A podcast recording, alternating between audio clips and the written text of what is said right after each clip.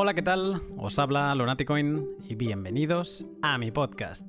Hace ya tres meses publiqué el primer capítulo de una serie de podcasts sobre rentabilidades Bitcoin.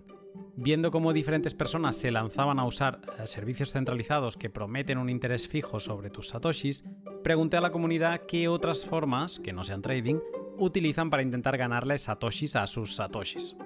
De todos los mensajes recibidos hice una categorización y en el primer capítulo traté junto a CSH2000 y Jaime los tres proyectos que te permiten ganar o perder algunos satoshis sin salir de Bitcoin, de forma 100% nativa.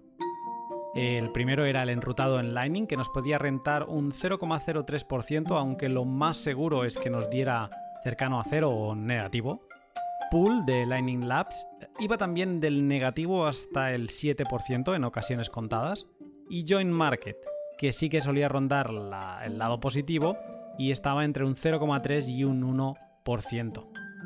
En el capítulo de hoy nos alejamos un poco más de la seguridad y tranquilidad del HODL para adentrarnos en un conjunto de proyectos que están creciendo en RSK y que nos permiten ganarle hasta un 16% a nuestros SATs. Pero antes, un mensaje de mis patrocinadores. Primero de todo, HODL HODL. Es mi sponsor principal y estoy muy contento porque, como yo, apoyan los mismos valores bitcoiners sin datos identificativos que aten tu nombre a unas monedas determinadas. Hodel Hodel es una plataforma web que te permite comprar y vender bitcoin de otros particulares. Así de simple. Escucho últimamente que no es tan fácil comprar eh, como antes en Hodel Hodel. Es verdad, la oferta ha ido disminuyendo con el rally, pero últimamente yo he conseguido comprar. Entonces he dicho, mira, ejercicio práctico. Vamos a ver al momento de grabación de esta intro cómo está el precio de Bitcoin. TradingView me marca 29.000 eh, euros y me he ido a Hodel Hodel a ver cuál era la oferta más económica y, bueno, perdón, no la más económica, la que a mí me encajaba mejor. No había mucha oferta, pero sí había eh, una con HAL Cash a 31.650, lo que equivale a un 9% de premium. Está un poco en mi límite, la verdad. Yo siempre intento quedarme por debajo del 7. Pero bueno, se puede pagar con HAL Cash, que es lo más anónimo eh, que vas a conseguir fuera de, del circuito de cajeros. Entonces, para mí podría ser una opción. Pero todavía hay otras opciones. ¿Cuál? Pues si no te acaba de convencer ninguna, crea tu propia oferta. Te vas a BuyBTC le das a, la derecha, eh, Create Your Offer, y pones tú tus condiciones. Yo te diría que añadieses un premium de un 5% para ser atractivo y solo te queda esperar a que aparezca un vendedor. Si no has probado el poder de comprar sin datos personales, échale un vistazo a Hodel Hodel y recuerda que si te registras utilizando el código Lunaticoin tendrás un descuento en comisiones para siempre. Bitrefill es la empresa que te permite vivir gracias a tus Bitcoin. Esto significa que utilizando bitrefill.com podrás comprar tarjetas regalo de numerosos establecimientos y recargar tu teléfono móvil en todos los países del mundo. Hablo mucho de las cosas que puedes consumir en España, así que hoy me voy a centrar en los servicios disponibles en dos países desde los que me escucháis, Argentina y México. En México hay bastante oferta, la verdad. Tenemos, eh, pues por ejemplo, Netflix, Amazon, Uber, eh, PlayStation, Nintendo, Steam, Telcel, Starbucks Cards, eh, ATT, Virgin Mobile y algunas más que no he mencionado. En Argentina, por ejemplo, en Argentina hay menos oferta, bastante menos oferta. Así como diferente, pues está Claro, está Movistar y 20 y eh, luego tienes algunas de como Steam o Roblox que son también más generales. Más allá de esto, luego hay la categoría internacional dentro de Bitrefill, donde eh, estas tarjetas regalo las puedes comprar desde todos los países del planeta. Aquí que tenemos, pues tenemos hotels.com o tenemos eh, Viber o tenemos eh, Minecraft, Skype y Last Balance Card de euros y de dólares de Bitrefill. Cada país tiene sus ofertas concretas. Si no le has echado un vistazo, si no conoces Bitrefill, te animo a que entres siguiendo el link de la descripción y te sorprendas con la cantidad de cosas que puedes comprar utilizando tus Bitcoin. En el anterior pod con Sergio Lerner sentamos las bases de confianza y riesgo que debemos considerar al utilizar RSK. Hoy subimos de capa y nos centramos a hablar de tres proyectos que están planteando relaciones financieras utilizando el Smart Bitcoin de RSK. Estos tres proyectos son Money on Chain, Sovereign y Tropicus. ¿Qué son? ¿Cómo podemos ganarles sats a nuestros sats con ellos? Y lo más importante, ¿cuánto le puedo ganar? De todo esto hablo hoy con Nicolás Borbón, respetado miembro de la comunidad argentina de Bitcoin y gran conocedor de todos estos proyectos. Con él no dejaremos pregunta por responder, así que sin más, te dejo con el pod. Buenos días, Nicolás. Hola, ¿qué tal? ¿Cómo estás? Muy bien. Eh, ¿Y tú? Eh, bien temprano hoy te he hecho levantarte para hablar un poco de Bitcoin, ¿eh? Esto es el compromiso, el compromiso Bitcoiner. Un sábado acá viene en la mañana en horario casi de, oficina arrancando. bueno, espero que sea más ligero y, al menos más agradable que, de oficina. No, con, gusto, con gusto. Nicolás uh, Bourbon, eh, miembro conocido y respetado de la comunidad hispana de Bitcoin Argentina. Eh, quizá para quien no te conozca, te voy a hacer la pregunta. Em, ¿Cuál es un poco tu background y en qué momento te cruzaste con Bitcoin? Eh, sí, yo estudié física en la universidad. Eh, terminé trabajando luego en Nielsen, que es una empresa de, investigación de mercado. Y estoy a cargo del área de Data Science de una de las unidades de Data Science a nivel global. Entonces, este, esa carrera de física fue como evolucionando hacia, hacia data science o ciencia de datos para el público español. Eh, y, mm, y después, este, hacia el 2003, como vivo en Argentina, uno está expuesto siempre a todo tipo de situaciones, está como muy consciente de las problemáticas de lo que es el dinero, es como una cosa que uno no la da por hecho. Y al regreso de vivir en Singapur por unos años, eh, en el 2013 me, me, topé con Bitcoin, que era una herramienta para, para poder repatriar algo de los ahorros que había hecho del trabajo y era, que era algo que estaba experimentando terrible para poder con los controles de capitales en Argentina, etcétera Y ahí descubrí de, de, casualidad en una nota del diario Bitcoin y bueno, nada, de ahí nunca, nunca dejé. Me llevó mucho tiempo como acceder porque no, no había lugares donde comprar fácilmente. Este, de hecho, la primera vez que compré, compré en Singapur remotamente. Este, y, y bueno, de ahí estoy. Luego al año siguiente caí en el grupo de Bitcoin Argentina y después este, terminé siendo ahí administrador junto con todo un grupo, que es un grupo grande, que hay más de 70.000 personas, entonces requiere muchos moderadores y, y administradores. Y, nada, es el hobby y participar tanto en el grupo de Facebook y ahora cada vez más activo en Twitter, digamos. Es, bueno, la comunidad Bitcoin argentina yo creo que fue la, si no la primera, sin duda la que tuvo más, eh, la que generó más ruido en, habla hispana. Eh, y tenemos a miembros respetados como, como, Franco Amati, que creo que fue de los primeros así que se hizo notar o que, o que alzó la voz si, ves en todo el espacio cripto, eh, en general, y acá, acá tengo que abrir cripto ah, más allá de Bitcoin, porque desde Argentina han salido proyectos y hay, hay developers de, todas las cadenas, o sea, de todas las cadenas, pero naturalmente de Bitcoin es de donde han salido muchos proyectos y, hoy vamos a hablar de RSK que, que también casualmente arranca por ahí, ¿no? Es, eh, seguramente tenga mucho que ver con esto que decías al principio de la necesidad, ¿no? De, estar, en contacto con el dinero eh, y con estas crisis constantes en las que vive el país, eh, crisis económicas, que a la que aparece Bitcoin, pues los argentinos lo entendisteis al, segundo, ¿no? es como fácil de entender, es como fácil de entender. Cuando, cuando ya sabes que no tenés acceso a, al dinero, digamos, este entonces eso es eh, como fácil, es muy fácil de, entender. Pues bien, hoy vamos a hablar también de, algo que, está muy relacionado con cuando hablamos del dinero clásicamente, ¿no? Que vuelve a ser la, rentabilidad. Porque hoy recuperamos eh, esta, esta serie que empecé con el L102 de rentabilidad Bitcoin. Eh, la serie nace de un tuit eh, en el que pregunté eh, de qué forma intentas ganarle Bitcoin a tus Bitcoin sin hacer trading. Y, lo que busca es ordenar y comentar todas las opciones recibidas en función de su riesgo. El activo con el que comparamos estas opciones más o menos riesgosas es el HODL de Bitcoin en una wallet fría o cold storage. El HODL es nuestro activo libre de riesgo, porque tiene todas las características que nos gustan de Bitcoin.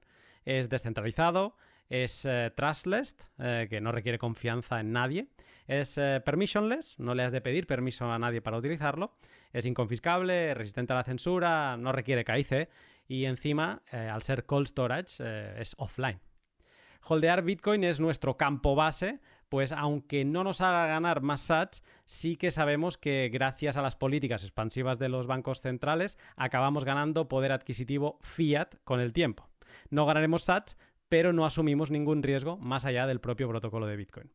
En el anterior podcast, en el L102, tratamos dos proyectos que nos podían hacer ganar hasta un 7%, aunque lo más normal y probable es que estuviéramos en la banda del 0,5 o incluso interés negativo.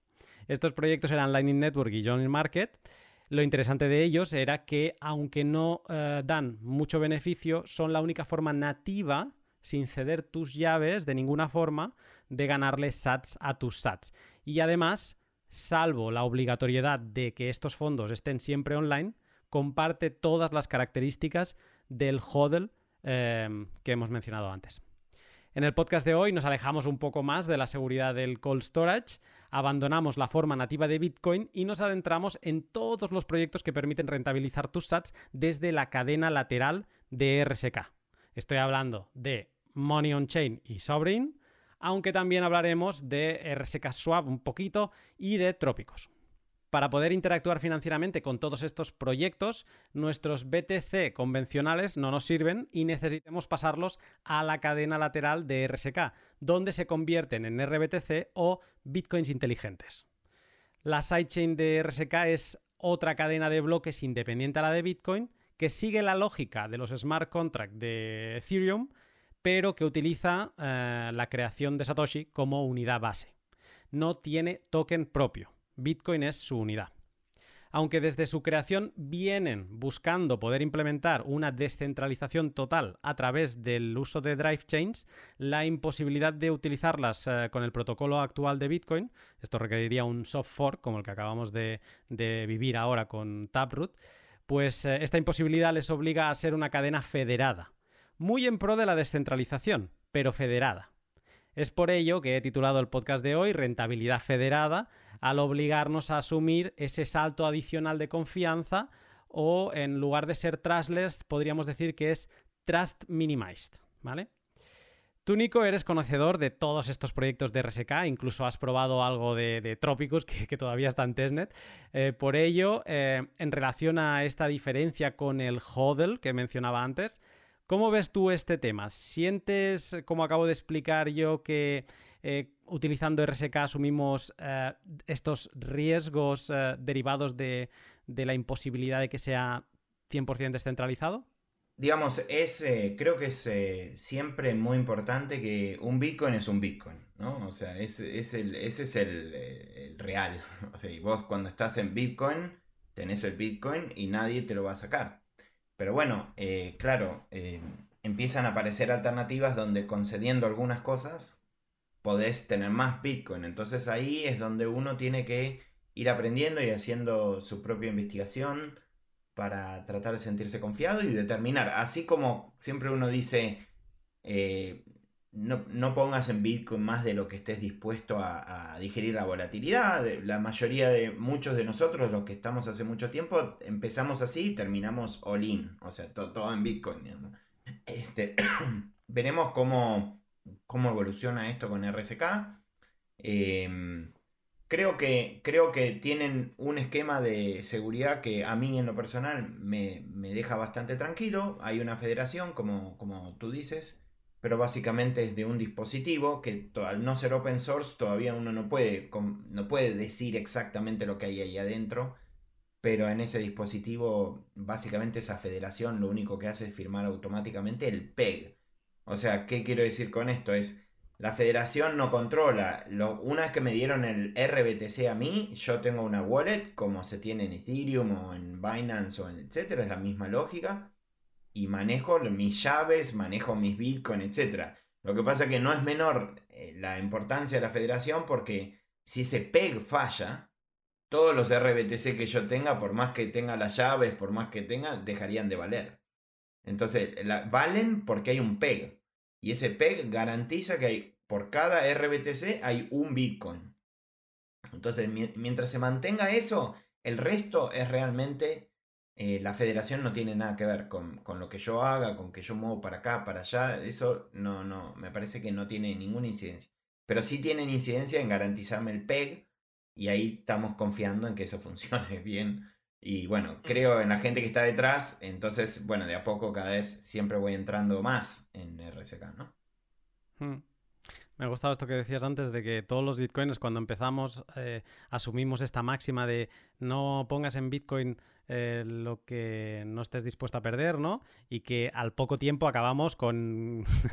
bueno, a veces es arriesgado decirlo, eh, quieras o no quieras, te pasa. Porque si esto es por mucho tiempo, eh, ya lo que, ese poco que habías puesto es mucho ya. Entonces, aunque no quieras, a menos que hayas vendido, si realmente crees en Bitcoin, lo que te sucede es que viene un all time high y no vendés. O sea, no, no es que vendés todo, salís corriendo. Tal vez vendés para comprar algo puntual que necesitabas, que te diste un gusto. y Yo estaba construyendo mi casa y entonces necesitaba algunas este, algunas cosas y bueno, tenía que acceder al capital que tenga. Y bueno, ahí uno vende, aprovecha que está muy alto y vende específicamente por una necesidad. Construir mi casa me pareció una buena razón para, para gastar algo de Bitcoin. Pero después, más allá de eso, uno trata de gastar el otro dinero que cada uno tenga en sus países. Uno trata de evitar gastar Bitcoin. Y digo uno, el Bitcoiner que, que ya comprendió y que está de largo plazo. Entonces lo que te pasa es que, que tenés más. Yo creo que en RSK es el tiempo, o sea, esta confianza que nos la da Bitcoin, más allá de lo que uno pueda leer en el white paper, etcétera, te la da el tiempo. El tiempo que vos ves que no, que sigue funcionando, que no se fue a cero, que nadie lo hackeó, todas las cosas que escuchamos no pasaron. Bueno, yo creo que en RSK eh, va a pasar eso con el tiempo. El tiempo demostrará cuando tenga que sufrir distintas, eh, distintas complicaciones, cómo las resuelven. Eh, y bueno, y cuando termine de ser open source el PEG, ¿no? Ahí ese, ese dispositivo que hace automático el PEG, tal vez terminará de tener más auditorías externas y la gente dirá, bueno, esto es un sistema muy razonable, mucho mejor que otras redes que tengan una, una multisig de 10 personas y que ellos controlan el PEG. Acá es, es como, si uno lee los documentos que hay sobre el tema, es bastante más sofisticado el proceso y bastante más seguro. Sí, el PEC para, para, porque lo vamos a estar mencionando varias veces eh, seguramente en este podcast, el PEC es como esa paridad ¿no? que hay entre Bitcoin, eh, un BTC es igual a un RBTC. Después más adelante te preguntaré sobre este proceso para convertir Bitcoins a, a Smart Bitcoins y digamos que cuando decimos que el PEC se ha de demostrar seguro y que no se vulnere, es que si tú envías un Bitcoin y te dan un RBTC, ese Bitcoin que has enviado se ha de, se ha de mantener quieto, ¿no? O ha de haber unas reservas que te garanticen que cuando tú quieras mm, hacer el camino a la inversa, tú puedas enviar RBTC y te envíen un Bitcoin, que no entremos en ningún tipo de reserva fraccionaria ni nada por el estilo. Y que el PEC además no, dependa de nadie. Y, yo entiendo bien, después de comprender, cuando me hizo clic, que en realidad la clave de RSK era el PEG, es el PEG. O sea, toda la verdad está en ese PEG. O sea, si ese PEG se rompe, todo lo demás se rompe, no sirve de nada. Entonces, por eso, los procesos que ellos tienen eh, el, proceso de pasar de uno al otro es muy complejo, después lo hablaremos, pero, mm, pero porque tiene una seguridad que, tiene que ser eh, a prueba eh, de, bombas nucleares, digamos, porque incluso tienen que estar preparados para que si hay un fork, un fork, ese aparato que es automático, porque no es manual, justamente por el ser automático, para que no sea centralizado totalmente, tiene que saber identificar todos los posibles ataques, incluyendo forks, tanto de RSK como de Bitcoin y cosas así. Entonces, eh, nada, es, un proceso interesante eh, y que es clave. Y como argentino lo sé porque hemos vivido por muchos años con el Banco Central diciéndonos por cada peso hay un dólar. Y mucha gente entró en el peso por eso y después no fue así, ¿no? Entonces el PEG, ellos por eso, es bueno que haya argentinos detrás porque entienden perfectamente por qué el PEG hay que defenderlo a muerte. ¿no? No es el foco del podcast hablar de RSK, eh, pero sí déjame decir que se habla mucho también en, en otras cadenas y demás de este tipo de conversión de un Bitcoin a, un Bitcoin, pero el wrap, ¿no? Envuelto para, para, otra cadena. La gran diferencia de RSK es que en lugar de confiar en, por ejemplo, creo que es el caso de Liquid, ya, para no irnos fuera de Bitcoin, eh, creo que hay como 15 miembros de la federación, que esto se va a ir eh, aumentando, pero no dejan de ser empresas que participan en un multifirma. Eh, creo que es un 7 de 15 o algo así, que requieren de 7 firmantes para que esos fondos se, muevan y cada firmante es una empresa distinta. En este caso también en, en, RSK también hay un número de firmantes, pero estos no son empresas. Las empresas mantienen un hardware y que lo único que hacen es mantener el hardware, pero no tienen acceso ni a las llaves privadas ni nada. O sea, lo único que le dan es básicamente electricidad a ese hardware y lo tienen en un sitio seguro. Y el que se encarga de firmar, que tiene la obligación de firmar por defecto, es este, este hardware, ¿no? Y entonces los firmantes ya no son empresas ni personas, sino que es este hardware que, como antes eh, venías hablando tú, de momento es closed source, pero estos días está viendo un hilo por, por Twitter donde Sergio y Darío también de Moon estaban participando y parece ser que se está auditando para hacerlo open y para mostrar todo su código. O sea que eh, la voluntad de RSK siempre es descentralizarse al máximo, abrirse al máximo, pero em, es importante que cada uno haga su propia investigación porque eh, el protocolo de Bitcoin no permite esa descentralización total y hay ciertos puntos donde se tiene que confiar. Confiarse en un hardware no dejas, ya no confías en una persona, tienes que confiar en un hardware, pero bueno, al final estás confiando en la persona que programó ese hardware. Y digamos que hay esos pequeños saltitos que mm, convierten pues este tipo de rentabilidad no en una rentabilidad 100% nativa, sino que es una rentabilidad mm, fuera de la cadena mainnet de, de Bitcoin. Te quería preguntar sobre Bitcoin y RBTC. ¿Cómo compararías tú para alguien que le viene de nuevo esto del RBTC, que narices RBTC también conocido como Smart Bitcoin o Bitcoin inteligente. Digamos, mucha de la gente que está en Bitcoin, eh, y excepto que seas Bitcoin y solo Bitcoin on-chain, han empezado a explorar otras, este, otras redes, han tenido acceso, al menos por, por modo exploratorio, a tener este, tokens que tienen smart contracts en otras redes. El RBTC a mí lo que me encanta y por eso la realidad es que de, todos los protocolos DeFi o de rentabilidad descentralizada, etc., lo único que uso hoy es en RSK. Eh, y, no, no, no, por esto del maximalismo, etc., sino porque me parece suficiente para lo que yo necesitaba. Donde no me obliga. Es, es este token inteligente que te permite hacer todo eso fancy, cool que escuchás de que hacen otros, en otros lados pero sin que te tengas que ir de tu unidad de cuenta Bitcoin. Y a mí eso era lo que más me, parecía eh, atractivo del proceso, que no tenía que yo vender Bitcoin, comprar otra moneda para después ir a otra red y utilizar esa otra moneda y etcétera, etcétera, etcétera. Me parecía interesante eh, el Smart BTC para eso. Después hay otras personas que dicen, bueno, pero podrías tener un Wrap BTC y entonces con eso ponerlo a rentabilidad en otras redes. Ok, pero es otra red, no sé. O sea, tiene tan buenísimas, no tengo críticas en sí, pero a mí me gustaba más esto, que si bien es otra red, pero se siente más Bitcoiner. Entonces, pero no le veo ninguna diferencia en el uso después a un, RAP, a un RBTC que tener un Ether o a tener un, un, BSC, un, sí, un BNB para efectos de el uso. Después lo que hay detrás es lo que a mí me mantiene eligiendo RBTC por sobre los demás. Pero después en el uso funciona con, de la misma manera. Entonces me parece que el RBTC es esa forma de decir, bueno, te dejo un Bitcoin, dame este, que vale lo mismo, pero que me permite hacer todas estas cosas que vamos a estar hablando en el pod.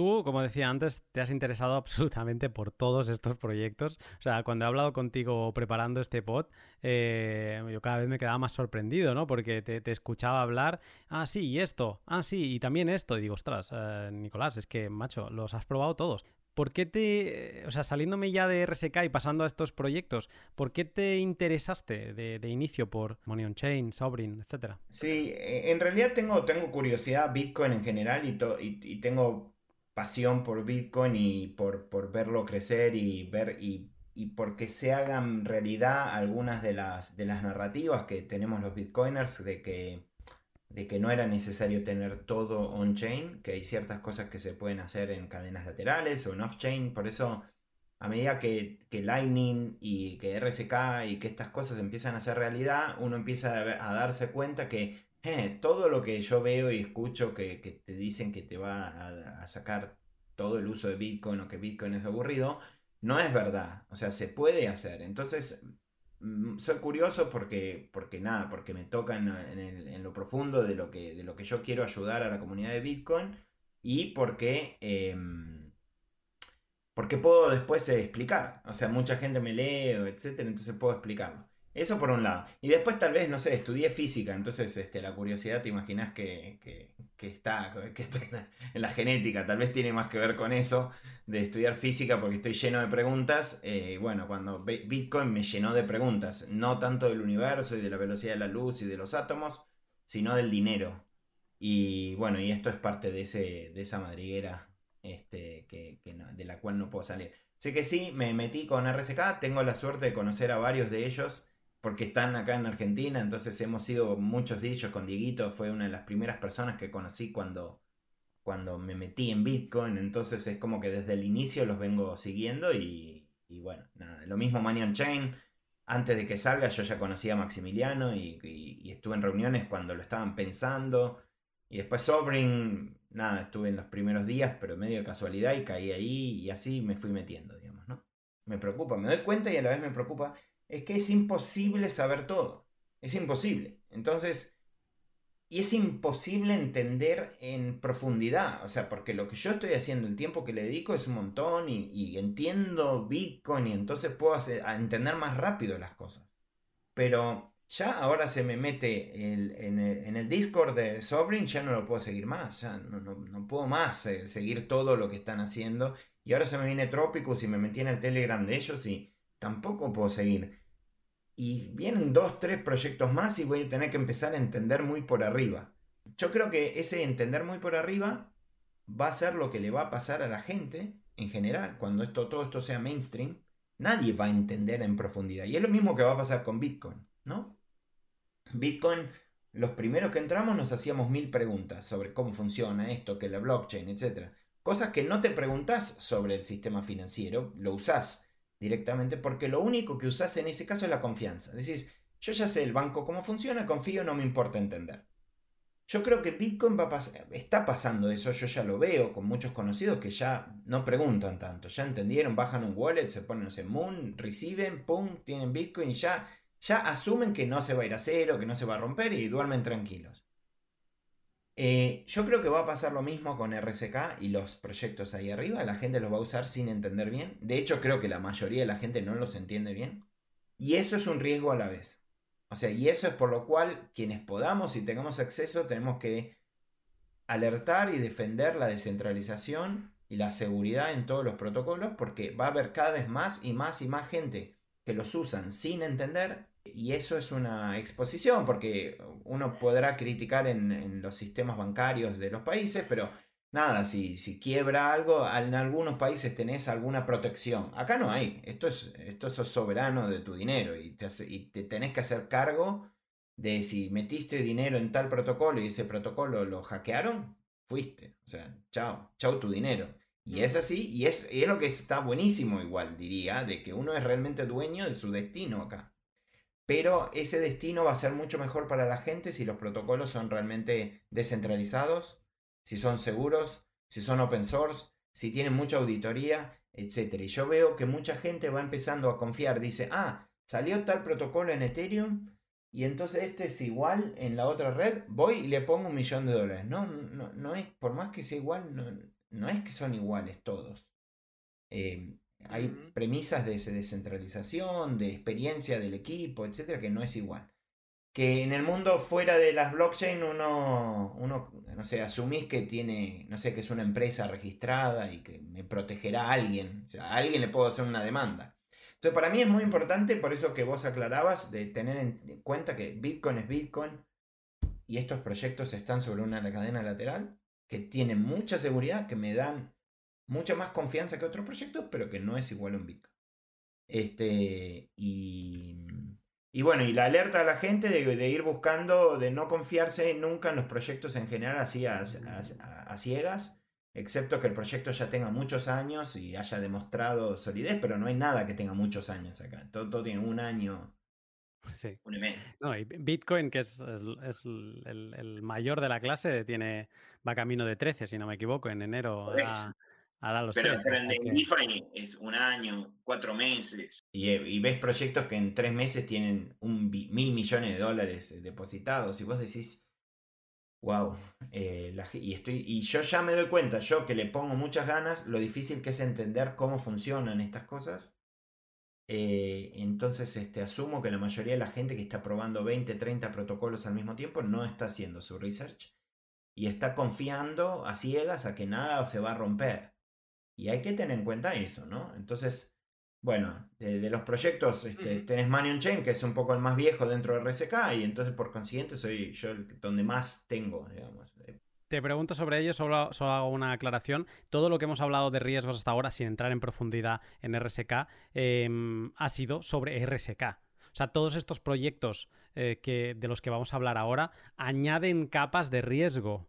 Entonces, no es solo eh, entender los riesgos intrínsecos de la cadena lateral de RSK, sino que una vez los hayas entendido, has de empezar a sumar todas las capas de complejidad que le quieras añadir por encima, ¿vale? Nosotros, también voy a hacer una salvedad, somos mm, muy bitcoiners y muy de Don't Trust Verify. Entonces, claro, buscamos hasta, queremos ser muy conscientes de dónde estamos poniendo cada Satoshi y qué riesgo añadido le estamos dando. Sobre todo para que si alguien lo escucha, eh, pues pueda evaluar qué porcentaje de sus mm, tenencias Bitcoin quiere dedicar ah, con esa cantidad de riesgo. ¿no? Pero bueno, creo que con, todas estas salvedades hemos preparado a, todo el que llega a este pod y ahora ya podemos incluso hablar de estos proyectos con, con más tranquilidad. Em, te voy a preguntar por ellos, porque como ahora estabas diciendo, eh, hay algunos que conoces eh, muy bien y entonces salto directamente a, Money on Chain. Money on Chain yo lo conozco, conozco al equipo, lo he tratado ya en un pod, incluso en un vídeo en YouTube donde demostraba el su modelo, que tiene un, equilibrio genial entre, pues, entre los diferentes eh, elementos. quien le interese, pues ya pondré el link en la, en la descripción. Pero sin entrar mucho en detalle, porque quizá en este no, hace tanto falta, eh, en Money on Chain, ¿cómo podemos plantearnos ganar satoshis utilizando eh, este protocolo? Y que, es, y que justamente donde me interesó a mí eh, participar. y ahora voy a explicar por qué, pero Money on Chain es en esencia el que genera un stablecoin que se llama Dollar on Chain. Pero a mí la parte de stablecoin no era la que más me atraía. No, no, no, no tengo stablecoins en general. O sea, y si tengo es muy, muy pasajero. O sea, en general, si estoy, estoy en Bitcoin. Entonces, este, no. Y no digo que eso sea la recomendación, pero es el caso particular mío. Tener, para tener stablecoin tengo dólares. O tengo stablecoins para un uso particular de alguna cosa que quiero transferir, etcétera. Bien, pero es como en, ese, en ese sentido las tengo las stablecoins. Eh, pero en el caso de, de Money on Chain es muy interesante porque ellos tienen un esquema que a diferencia de otras stablecoins, em, vos podés siempre hacer el claim de tus Bitcoin. O sea, en definitiva, vos cambiás Bitcoin y ellos te garantizan con el smart contract una cantidad de stablecoin equivalente a los dólares que valieran esos Bitcoin en el momento en que hiciste la, emisión de esos dólares on-chain. Pero para que eso suceda, tiene que haber otra, hay otra pata en este modelo, que es quienes dejan el colateral. Porque acá no, no, esto no es Tether, esto, esto es este.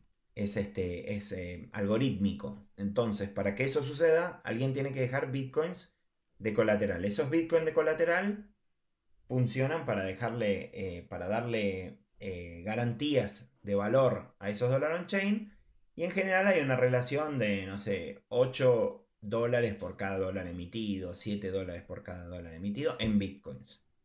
Ahora, ¿qué ganás? ¿Qué ganás cuando, por poner dinero ahí? Después también hay otra moneda que ellos emiten que o sea, para, cuando vos pones dinero en este, para dar liquidez a, los Dollar on Chain, de alguna manera te dan un token como representación de ese dinero que dejaste que se llama BPRO. También hay otro que se llama B2X que tiene un apalancamiento extra, pero que, ahora vamos a focalizar en el BPRO. Eh, entonces, ¿qué, ¿qué ganas? Bueno, en esta lógica, si uno, uno gana acá por ese pequeño apalancamiento que tiene esa moneda. ¿Y por qué tiene pequeño apalancamiento? Porque si uno está long en Bitcoin, si uno cree que Bitcoin en el largo plazo se va a revalorizar, entonces este, lo que uno tiene que interpretar es que si arrancó esta, esta relación del pool de Money on Chain en 8 a 1, por decir algo, ¿no? Entonces, con el tiempo, esos dólares que yo le debo a los, a los eh, tenedores del dólar on-chain valen menos bitcoins. O sea, esa persona que puso bitcoin para tener dólar on-chain, en el tiempo va a tener menos bitcoin. Va a seguir teniendo los mismos dólares, pero va a tener menos bitcoin. Esa diferencia de los bitcoin que perdió el que tenía el dólar on-chain, le van a los que dejaron el colateral. Entonces, mi expectativa es que, que el bitcoin le va a ganar al dólar. Eso es como cualquier bitcoiner está convencido de eso. Podrá subir, bajar por momentos, pero en el largo plazo le va a ganar al dólar. Entonces, si estás convencido de eso, tener un Bipro te va a hacer que tus bitcoins se mantengan y por ende esos le ganen al dólar, pero además le ganes bitcoin a los que se quedaron en dólar. Entonces es como que estás apostando en contra del dólar. Em, esto no es una operación apalancada en Binance, digamos. Esto es una operación con un muy poquito leverage, que es un. puede, puede oscilar entre 8, 10, 12, 14%, 1.08, 1.10, 1. etcétera. Entonces, ¿qué quiere decir? Que si el Bitcoin sube eh, una X cantidad de dinero, el 10% de esa subida vos la vas a ganar en Bitcoin además de, tu, de lo que ganaste con tus propios bitcoins. Entonces ahí le empezás a ganar eh, y, encima a eso le añadieron ahora eh, que emiten un token que se llama MOC, que si querés ahora lo, explico, pero no sé si tengas, si quedó claro o tengas alguna, o quieras que haga alguna clarificación. Voy a, sí, voy, a clarificar porque creo que la propuesta de valor de Money on Chain es el, el Bipro, entonces vamos a dejar claro que, mm, que se le puede ganar satoshis a tus satoshis, a tus R satoshis, ¿no? Porque estamos hablando de satoshis de, RBTC a través del, del Bipro. Eh, lo que tú acabas de explicar es que cuando, o sea, quien quiera utilizar Money on Chain, eh, primero va a necesitar eh, RBTC. Vale, digamos, imaginemos que ya tenemos RBTC. Em, entonces, me voy a Money on Chain y para poder participar en, Money on Chain, yo no puedo participar con, con RBTC. Necesito convertir estos RBTC en, en, Bipro, ¿no? O sea, es como cuando vas a la feria, no sé si le llamará así en Argentina, pero aquí a veces ponen eh, como atracciones de feria, ¿no? Y que si te quieres subir a, cualquier atracción necesitas un ticket. Ese ticket para pasártelo bien en, Money on Chain o para intentar ganarle satoshis a tus satoshis es el Bipro, ¿vale? Y es lo que conviertes. Lo que pasa que es un token que tú puedes, a diferencia de la feria, luego volverte a RBTC. De un inicio, cuando empezó el protocolo de Money on Chain, un eh, RBTC era igual a un Bipro, ¿vale? Lo que pasa que ese Bipro, eh, como tú bien decías ahora, eh, lo que empezó a permitir es a emitir dólares on-chain que también permitieron, por otro lado, esta emisión del que sí que se quería apalancar mucho más, que es un tercer token, que es el BTC2X. Quien quiera entender todo esto bien, de nuevo, hay un podcast entero sobre Money on Chain, no es el foco de hoy, y hay un vídeo en YouTube donde yo con un Excel explico cómo se eh, equilibra eh, estos tres tokens. Pero resumido rápido, el Bipro es como una apuesta a favor de Bitcoin. Es una apuesta a favor de la subida de Bitcoin. Y mientras Bitcoin va subiendo, el Bipro va acumulando más valor que el propio Bitcoin. No sé si tienes a mano a cuánto vale ahora un Bipro.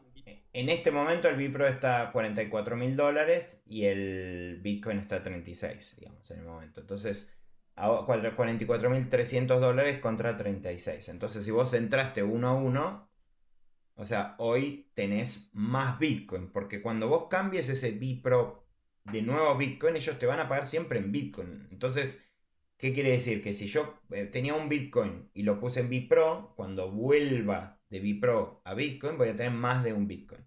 Y eso es un poco lo que yo estaba diciendo. O sea, la plataforma Dollar on Chain en definitiva, a los Bitcoin holders nos da esta herramienta de decir, yo le ayudo a quienes quieran tener dólares por cualquier razón, porque la necesidad de tener un stablecoin es, existe. Entonces, pero para poder hacerla en forma trustless y descentralizada, se necesitaba tener un algoritmo. Y ese algoritmo lo bancan los que ponen Bipro. Entonces, yo, como estoy del lado de la apuesta long term a Bitcoin, estoy todo en Bipro. Y, eh, y bueno, y va ganándole de a poco como ya vemos, ¿no? 44.300 contra 36.000. Quiere decir que le gané más bitcoins a mis bitcoins. Estamos hablando que el que creo que en Mainnet está, debe, no sé, pero me suena que debe tener como dos años el eh, Money on Chain. Creo que son, creo que son, sí, cerca de dos años. En este momento tienen, están por llegar a 500 bitcoins, 500 bitcoins depositados en, el, en, la, en la plataforma, ¿no? O sea, imagínate que en dos años hemos ganado, voy a calcularlo, ¿eh? O sea, eh, que luego hablaremos de cifras, que te voy, a, te voy a exprimir a cifras, igual que hice en el pot anterior, quiero saber los números de esto, no me quiero ir con la duda, pero si decías que está a 44.000 es... 44.300, sí. Pues 44.000 menos 36 es, es 8, o sea, es un 8K de beneficio de 36, le están ganando, sí, un 22% a Bitcoin. ¡Ojo! a Bitcoin. O sea, que no es eh, como muchas veces em, gente que está en stablecoins, como decías antes, de no, yo lo tengo en no sé qué plataforma y me dan un 20% sobre el dólar. Aquí es un 22% que si lo dividimos en dos años, pues estamos hablando de un 10% de Bitcoin. Pero claro, ¿por qué? Porque también nos hemos comido toda una subida. Em, el Bipro, si no me equivoco, aparte de acumular la, volatilidad positiva, también acumula negativa. O sea que si estuviéramos hablando de un bear market, o sea, esta, esta distancia que ahora mismo es de un 22%, se podría reducir, se podría ir eh, como buscando otra vez la, paridad, pero es que además acumula las uh, fees del protocolo, ¿no? Eh, pero, pero acá pasa algo que para mí es mágico y por lo cual a medida que pasó el tiempo le fui poniendo más dinero. Porque en definitiva es una posición apalancada, ¿no? Con muy poquito apalancamiento. Como les decía, en este momento está en un apalancamiento de 1.13. Es el apalancamiento. Según si uno escucha a veces, ah, fui en una posición 2x, 3x, bueno, esto es 1.13. Pero ¿qué ventajas tiene? Tiene las ventajas de... se, suceden varios fenómenos que son muy, muy interesantes y que creo que se aprendieron con, la, con el uso. Que es el siguiente. Cuando está bullish el, mercado, cuando está así, que crece, que crece, que crece, todo el mundo quiere sacar, está, toma riesgos y quiere más Bitcoin y si tenés Bitcoin querés más Bitcoins, digamos, ¿no? Entonces, ¿qué pasa? Normalmente, cuando está bullish, el tema es nadie quiere dólares, todo el mundo quiere Bipro. O sea, esa sería como la, la, la, lógica. Dentro del protocolo de ellos mismos, nadie quiere dólar on-chain, vos querés, preferís estar o en Bitcoin o en Bipro. Entonces, ¿qué, qué, qué, se, qué se da?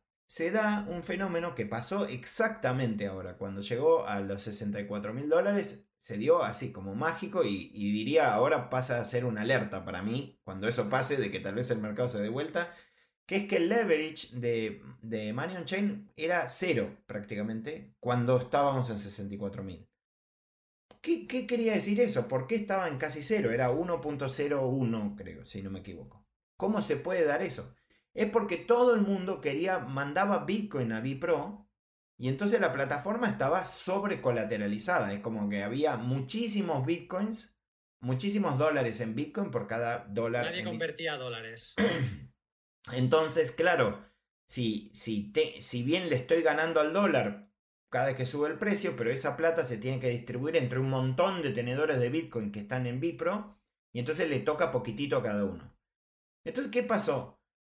Durante, durante toda la subida al inicio, agarraste un Bipro con un apalancamiento del, del, del 20%, perdón, del 12, 13, 16%. Entonces, toda la subida le ganaste, le ganaste, le ganaste. Mientras más te vas acercando a la subida, cada vez le ganas menos. Y cuando se dio la corrección, la gente no sale rápido. Entonces, la, la, la corrección la agarraste sobre colateralizado. Entonces, esa corrección se corrigió sobre un montón de gente y todos los tenedores de Bipro perdimos mucho menos con la corrección que lo proporcional que ganamos durante la subida. Entonces como que pareciera como que siempre sube esta cosa. Eh, eh, y no quiero generar esa expectativa porque no se puede garantizar. Y de hecho el Bipro bajó, o sea, bajó y bajó un poquito más rápido que el Bitcoin. Pero para darte una idea, en el punto máximo estaba 20, el Bipro estaba 26.7% más alto que el, que el, que el Bitcoin. Y ahora estamos diciendo que está en un 25, ¿no? 26, 20, 20, 20, ¿cuánto? No, ahora 22. Bueno, por eso. Entonces, yo la agarré la subida en septiembre del año pasado, estábamos en un 6% arriba de Bitcoin. Llegamos hasta el 26, ahora estamos en 22. Entonces, eso es lo que te quiero, lo que, lo, cómo se va, se corrige, es verdad. O sea, si justo entraste en Bipro en el, los 64 mil dólares de Bitcoin, ahora habrías perdido un poco de Bitcoin. ¿Ok? Y eso es, va a pasar. Va a pasar. Pero en general, se, se, gana más rápido que lo que se pierde por este fenómeno que, que, pasa en los mercados alcistas. Este, habrá que ver cuando agarremos un bear market de largo plazo, habrá que ver cómo funciona, no lo sé, qué va a pasar. Tal vez toda la gente se va de Bipro, entonces somos pocos los con Bipro y empezás a perder a toda velocidad. No lo sé, o sea, lo veremos, lo veremos ahora cuando... Lo que ahora me genera la duda no sé si tú lo sabrás, pero ¿puede haber algún escenario donde un Bipro valga menos que un Bitcoin? Yo creo que eso podría haber pasado si, em, si hubiera arrancado al revés. Si, si, de arranque, cuando salió Money on Chain, todo hubiera sido un mercado bajista. Podría pasar. O sea, sí, podría pasar. Podría pasar eso. Eso podría pasar, pero ahora en este momento tendría que ser una corrección de largo plazo muy grande como para que valga menos que un Bitcoin. Igual el que entre ahora en Bipro no, no va a pensarlo por si vale más o menos que un Bitcoin, porque ya si entras ahora, entras comprando algo que vale 44 mil dólares. Entonces lo que querés es que suba o que si cae, caiga en la misma proporción que Bitcoin.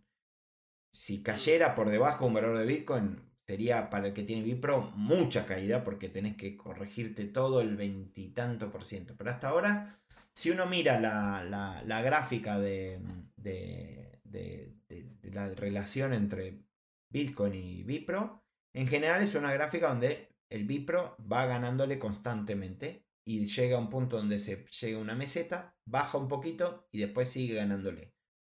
Entonces, por eso Maxi, el fundador, pero está bien, bueno, que es el fundador, pero yo después con mi propia experiencia lo, lo, fui experimentando, es que realmente el Bipro no es una operación, una moneda para, para tradear, para comprar y vender, es para decir, bueno, yo estoy long en Bitcoin. Entonces, alguna parte de mis Bitcoin la pongo en Bipro y lo dejo ahí long. ¿no? Así como yo no salgo a vender mis Bitcoin cuando corrige precio, tampoco salgo a, corregir, a, vender los Bipro porque, porque espero que, que la cosa se estabilice.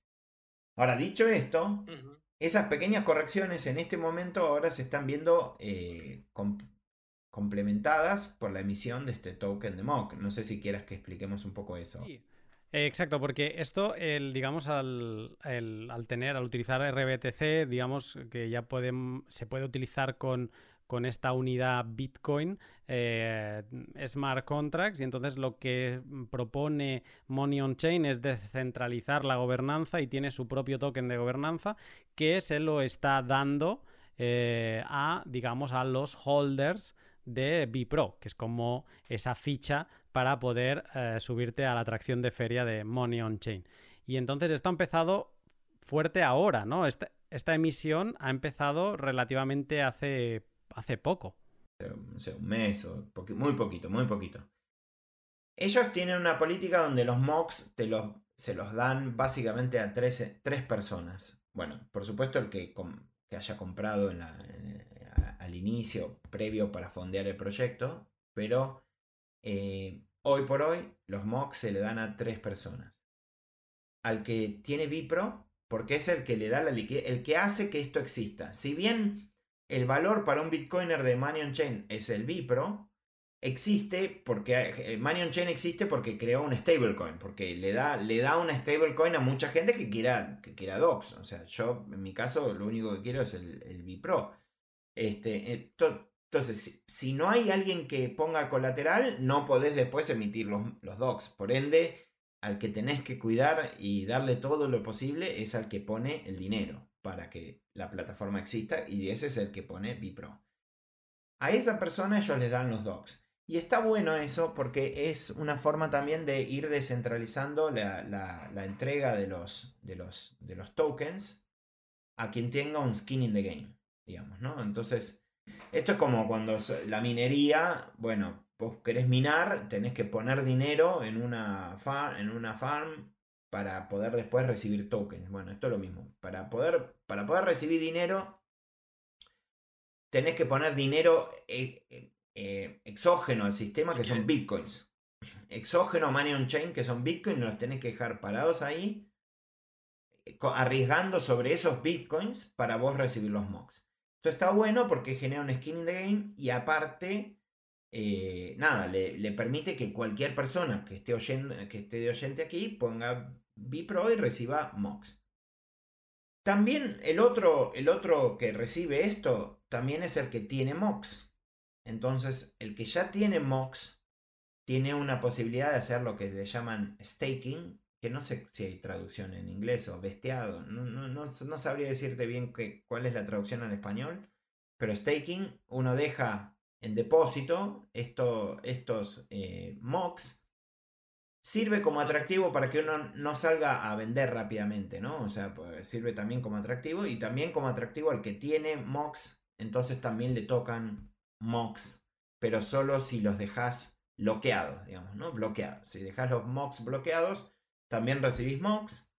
Y después, si corres un nodo de Money on Chain, pero requiere un dinero importante, o sea, para correrlo, o sea, no, no, el, nodo no requiere em, dinero, es, sencillo de correr.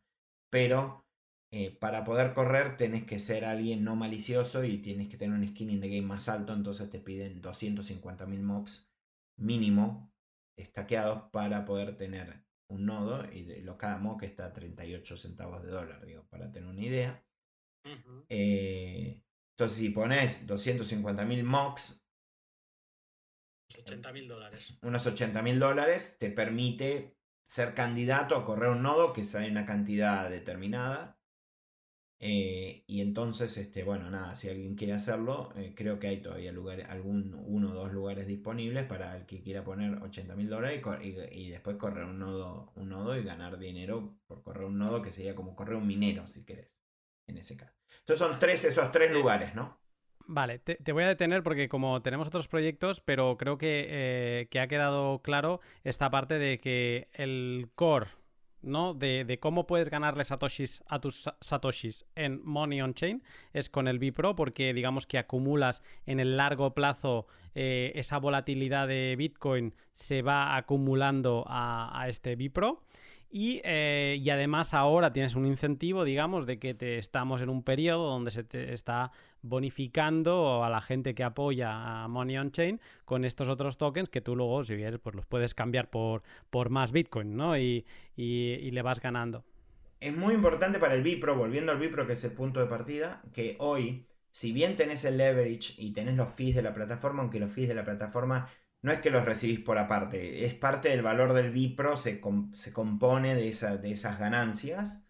Eh, así que en los porcentajes que estábamos diciendo antes está ya incluido esa ganancia de, los fees de la plataforma. Pero la ganancia en MOX hoy por hoy no es menor, es muy interesante porque los MOX va a haber solamente 210 en circulación, 210 millones en circulación. Y se van a repartir entre los Bipro. Y se va a repartir en una emisión decreciente. Entonces, en este momento, ahora, si vos pones MOX, eh, perdón, pones Bipro, eh, compras Bipro, se reparten 19.000 19 MOX diarios entre los que ponen Bitcoin en Bipro. Eh, y esos 19.000 MOX diarios va a, ir, va a ir decreciendo, decreciendo, en, algún punto eso como Bitcoin, ¿no? Entonces, o sea, no hay más. Em, entonces, yo saqué la cuenta y la verdad que si yo vendiese eh, todos esos, eh, ¿cómo es? Eh, todos esos mocks, o sea, la idea no es que uno los tenga que salir a vender, pero si uno los vendiera, porque asume que no va a cambiar el precio o lo que sea, está sacando como el 16% anual en dólares solo de los mocks. Adicional tenés el leverage de Bitcoin. Entonces es un montón. ¿O en Bitcoin? No, e, es en dólares. O sea, lo que yo hice la cuenta fue. Porque a mí la verdad que me dejó muy sorprendido esta, este número. eh, porque incluso en el contador que tienen ellos en la página web eh, da un poco, da menos lo real, o sea, lo real es más. Y lo que hice fue lo siguiente, yo tengo una plata X en Bitcoin, o sea, tengo unos Bitcoin depositados en su plataforma que valen tantos Bitpro, pero esos Bitcoins son tantos dólares, ¿ok?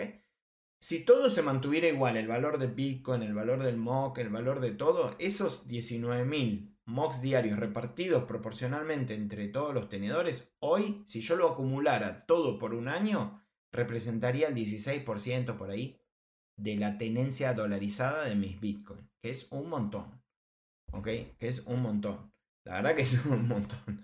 que no sé si hay alguna otra cosa que te dé. Claro, eso requiere que vendas los mocks. Vos después podés quedarte los mocks porque decís, no, si yo los mocks me los quedo, los pongo en staking y eso te da otro 17% anual sobre esos mocks que después te dan poder de voto en la plataforma y otras cosas. Entonces, alguno podrá ni venderlo y, y sacarle más mocks sobre los mocks y ahí se hace todo un rulo donde terminás eh, sacándole a los Bitcoin bastante dinero. Así que eso me parece que es a tener en cuenta, el, el Bipro es una operación apalancada, sube o baja, pero por lo que contábamos antes, tiende a subir un poco más rápido que lo que baja, pero baja. Pero como ahora con este complemento de los MOX, eh, te da un ingreso bastante alto em, adicional por solamente poner liquidez en la plataforma. No, a ver, em, hablando ya de las rentabilidades eh, de, de, Money on Chain, o sea, estamos hablando de que no es una... O sea, una de las características dentro de los cuatro... O sea, en, mi cabeza yo tengo cuatro capítulos de esta serie de rentabilidades, ¿no? O sea, las rentabilidades en, el primer capítulo eran nativas, pero eran bajas y variables. En este caso volvemos a estar en rentabilidades variables que dependen de diferentes factores, incluso en algunos casos pueden ser negativas, como hablábamos ahora de, de Bipro, pero, eh, pero altas. O sea, incluso si son negativas, da la sensación que pueden ser rentabilidades negativas bajas, pero que eh, si tú realmente crees en la propuesta de, mm, que Bitcoin va a atesorar pues gran parte de toda esta inflación que los bancos centrales de todo el mundo se están dedicando a, poner en el mercado, a inundar de billetes, pues entonces digamos que el Bipro casi es una, una apuesta Mm, con lo que ves, ¿no? Con lo que ves. Eh, una apuesta, es una apuesta contra los bancos centrales y creo que es una apuesta medio fácil. Me da miedo decir estas cosas cuando hablas de apuestas porque es eh, eh, no, not financial advice, pero vamos, es que, creo que además como argentino tú lo debes tener bien claro que es una, apuesta que el, Banco Central no se va a poner de golpe a quemar dinero, que lo que hace es todo lo contrario, ¿no? para, mí, para mí, Bipro lo tiene, se apoya en los mismos fundamentals que se apoya Bitcoin en cuanto a su propuesta de valor. Entonces, si vos estás long en Bitcoin, estás long en Bitpro, porque no es lo mismo, es la, misma razón por la cual un Bitcoin se va a apreciar, el Bipro también se va a apreciar. Y la ventaja es que ese pequeño leverage que te da Money on Chain no te lo cobran, porque es como, es como parte de dar el servicio de poner liquidez. Si vos quisieras, porque alguien que está escuchando podría decir, ah, bueno, pero entonces yo puedo ir 2x forever para toda la vida en una plataforma, en otra, centralizada, suponte, que, que no te importa la centralización. Sí, es verdad, pero tendrías que pagar por ese apalancamiento, 2X, todo el tiempo, porque estás pidiendo plata prestada. Acá tenés un apalancamiento que es gratuito, que lo haces a través de lo que pierden los que tienen dólares. Para, para ir cerrando Money on Chain, es esto, ¿no? O sea, tienes rentabilidades variables, rentabilidades altas, que además ahora, justo circunstancialmente, estamos en un punto en el que hay este token de gobernanza, además, que te puede redondear los números y te los puede maquillar, incluso compensarte estas, em, estas correcciones que está haciendo el mercado. O sea, mm, digamos que ahora está en un sweet spot, eh, Money on Chain, para quien quiera probar con un poco y no quemarse mucho los dedos. Correcto. ¿Cómo estás guardando tus Bitcoin? ¿Ya has alcanzado el nivel soberano de custodia de llaves? Si es así, quiero hablarte de Bitbox 2, la cartera física de Shift Crypto que te permite subir todavía más el nivel de seguridad de tus Bitcoin guardándolos en frío. La Bitbox 2 es un pequeño dispositivo con forma de USB, algo más ancho, que hace fácil algo que puede sonar difícil, guardar de forma segura tus Bitcoin. Tus Bitcoin en verdad son una clave privada que los desbloquea. Esta clave privada es un número largo aleatorio. La Bitbox 2 guarda eh, tu clave privada cifrada bajo tres contraseñas, una propia del dispositivo, una del chip de seguridad que lleva en su interior y un PIN que eliges tú. Cuando tu Bitbox 2 no está conectada al ordenador, estas tres contraseñas cifran tu clave privada y si alguien se hiciera con tu dispositivo, le sería imposible acceder sin tu PIN. Bitbox 2 ofrece seguridad física para todos los públicos, con una app cargada de consejos en su sección de ayuda y además todo en español. Ah, y si tu móvil es Android, también tienes la, posibilidad de acceder a tus fondos en movimiento, conectándolo a su app nativa de Android a través del puerto USB-C de tu móvil. Si estás pensando en subir de nivel la seguridad de tus bitcoins, échale un vistazo a la Bitbox 2 y utiliza el código Lunaticoin eh, con el que conseguirás un descuento del 5% y regalarás otro 5% a un proyecto open source Bitcoin. Genial para principiantes y también para usuarios avanzados. Te hablo mucho del genial servicio de mi principal sponsor, la plataforma web para intercambiar Bitcoin con otros particulares, hodlhodl.com, pero hoy te voy a hablar de otro servicio que también tienen y que aparecerá en un capítulo de esta serie. Estoy hablando del Lend de Hodl Hodl. Lend es la plataforma web que te permite tomar créditos utilizando tus Bitcoins como colateral. Si estás familiarizado con Hodl Hodl, Lend funciona muy parecido. Es también un mercado abierto a prestadores y prestatarios, todo el mundo puede poner su oferta. Se apoyan las multifirmas de Bitcoin para que los fondos estén siempre controlados por todas las partes.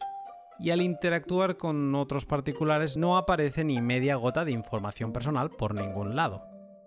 Si no conoces LEN de Hodel Hodel, échale un vistazo siguiendo el link de la descripción y conoce cómo se pueden tomar créditos sin delegar la custodia de tus satoshis, sin rehipotecación y sin tener que, obviamente, vender tus BTC. Perfecto, pues Money on Chain me queda claro, muy, muy interesante.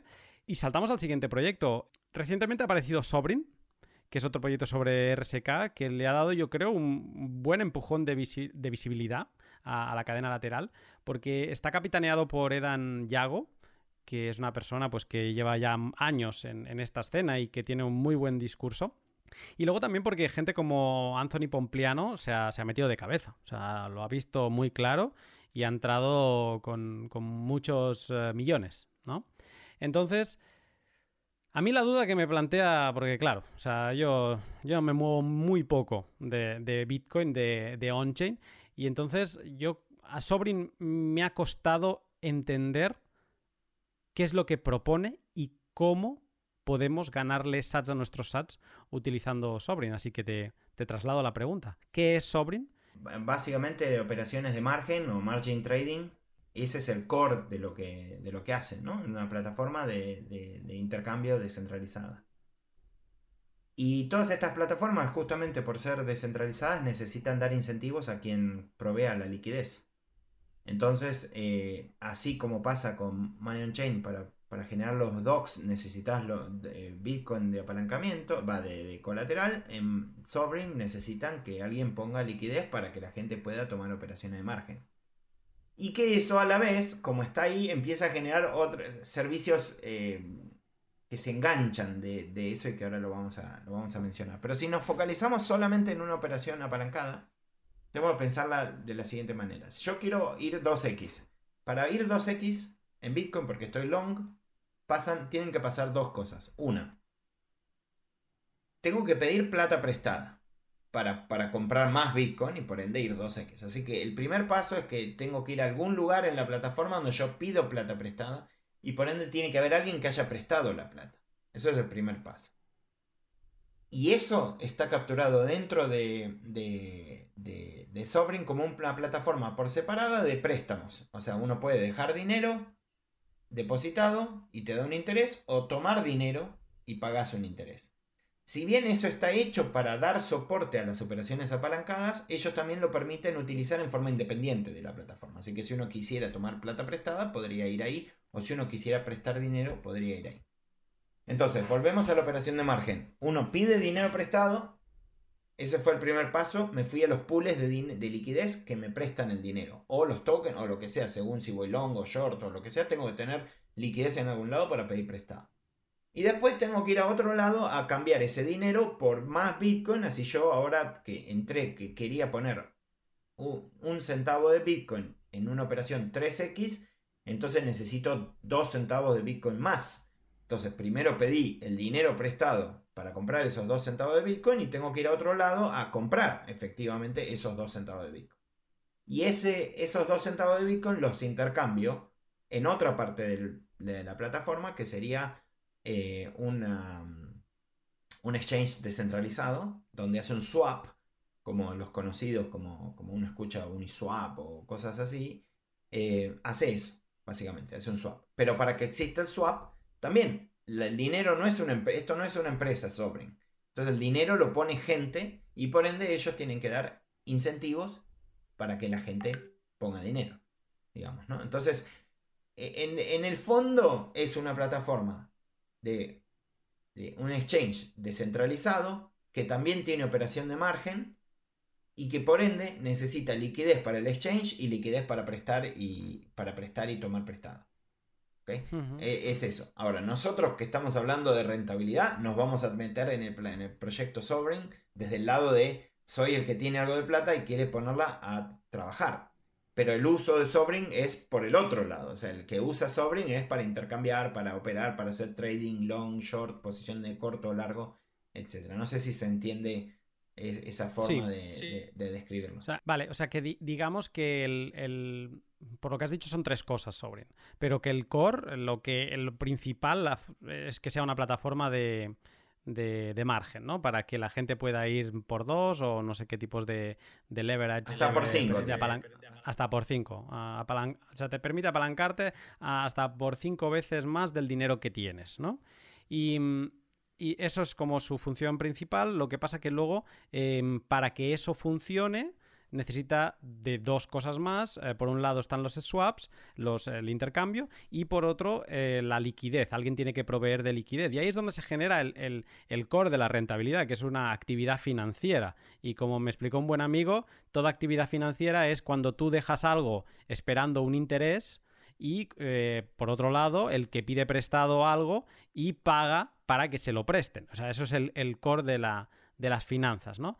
Y, digamos que, como bien decías tú ahora, nosotros, que nos, no venimos aquí a hacer trading, donde podemos plantearnos una rentabilidad pasiva. A mí no me gusta lo de pasiva porque eh, decir el adjetivo pasivo no me gusta. Me gusta más decir que no es activo. Pasivo lo único que diría es tu hodl de Bitcoin. Eso es lo que sabes que funciona solo. Pero después esto tenés que estar activo porque no es... Nada está garantizado, tenés que estar atento, no es fijo, no, no, esto, lo, todo lo que hablemos hoy es los valores de hoy. Eso hay que estar atento y va cambiando y tal vez después es otro protocolo y cosas así. Entonces, ¿de qué manera con Sobrin, un bitcoiner que ya ha pasado a la cadena lateral de, RSK, se puede beneficiar? Bueno, si vamos a la parte de préstamos, eh, en Sobrin la realidad es que los préstamos son atractivos solamente, diría, sobre stablecoins o sea, prestar plata es solamente atractivo sobre stablecoins y no tanto prestar bitcoins en la plataforma de Sovereign. Y ahora les voy a decir en dónde sí es atractivo. Pero en la parte de préstamos no lo es porque si uno va ahora para prestar bitcoin, hay tantos bitcoin en la plataforma, no sé, alguien habrá puesto o es parte de la venta inicial, habrán puesto los fondos, yo creo que han puesto fondos de, de las ventas iniciales, hay muchos bitcoin, hay no sé, no me acuerdo el número exacto, pero hay mucho bitcoin entonces, eh, realmente, si uno quiere pedir prestado Bitcoin en la plataforma, eh, en este momento podés pedir prestado Bitcoin al 2% anual. ¿Ok? Que no, digamos, no está mal si quieres prestado. pedir prestado Bitcoin. ¿Ok? Que no, está mal. No está mal. Pero, pero bueno, siempre pedir prestado Bitcoin es como tiene todos riesgos asociados porque lo tenés que dejar colateral dinero y entonces si Bitcoin sube, bueno, ¿no? Pero Digo, pero por ende, uno prestar dinero a Sovereign a través de Bitcoin te da solo el 0.05% anual. Ahí sí, es, y esto se ha mantenido casi ahí todo el tiempo desde ya varios, varios, bastante tiempo, pero se mantiene muy, muy bajito. Claro, alguien dirá, bueno, pero ahí sí no hago nada, no tuve que cambiar el Bitcoin, ya estaba en RBTC y eh, nada, dejé el Bitcoin ahí, pero La realidad es que es como demasiado poco, no, no, como veíamos recién, uno poniendo el dinero en, en, en Bipro, ok, tenés la, toda la fluctuación, pero, pero es más probable que te sea más, más negocio que eso. Ahora sí, en Sovereign podés prestar stablecoins, entonces ahí, la, ahí por prestar te pagan 12, 15, 16, 20%, depende del momento. Entonces ahí sí eso se pone un poco más interesante. Si estás en stablecoins, si tenés docs, que hablamos de Money on Chain, vas ahí, los prestás, tenés 14, 15, 16, 17%. En general, las rentabilidades de ahí en stablecoin están más altas que en las plataformas centralizadas. O sea, si uno habla de BlockFi o Leden o todos esos, acá está dando un poquito mejor, aunque es variable la rentabilidad. Ahora, saliéndonos de esa parte, uno dice, bueno, pero ¿y dónde yo le saco dinero a, a, Sovereign? Entonces, desde el punto de vista de Bitcoin, en la parte del, swap, ¿qué pasa en el swap? En el swap no te garantiza un interés por prestar o lo que sea. En el swap lo único que hace es por cada vez que un usuario intercambia una moneda por otra, digamos, em, eso le paga al, al, estaba tratando de fijarme, no me acuerdo cuánto era, pero paga 0. algo por ciento a los que ponen liquidez. Entonces, uno pone liquidez ahí y uno no tiene garantizado una rentabilidad. Pero si la plataforma tiene muchos trades, muchas operaciones, entonces esas operaciones dejan un fee y ese fee, esa comisión, se reparte entre los que dejaron liquidez en el swap. ¿Ok? Ahí yo, eh, la plataforma promete, ya está disponible en la página que prometen dar una, una gráfica de cómo está rindiendo esas comisiones sobre el valor depositado, como para que uno tenga una idea. Si viene nuevamente, acá no te comprometen un interés, no están comprometiendo un interés. Esto es ganar por prestar dinero a través de las comisiones del uso. Em, la, verdad que, la verdad que me quedé sorprendido porque hice un par de operaciones manualmente para este pod, o sea, hace como un mes eh, que me había dicho eh, acá nuestro amigo Lunati, y, yo lo sabía que algo daba, pero no lo había medido. Entonces hice desde un par de cuentas, un par de depósitos específicos que los retiré ayer para poder hacer el, después la conversión anualizada. Y, em, y me estaba dando entre el 5 y el 7% anual.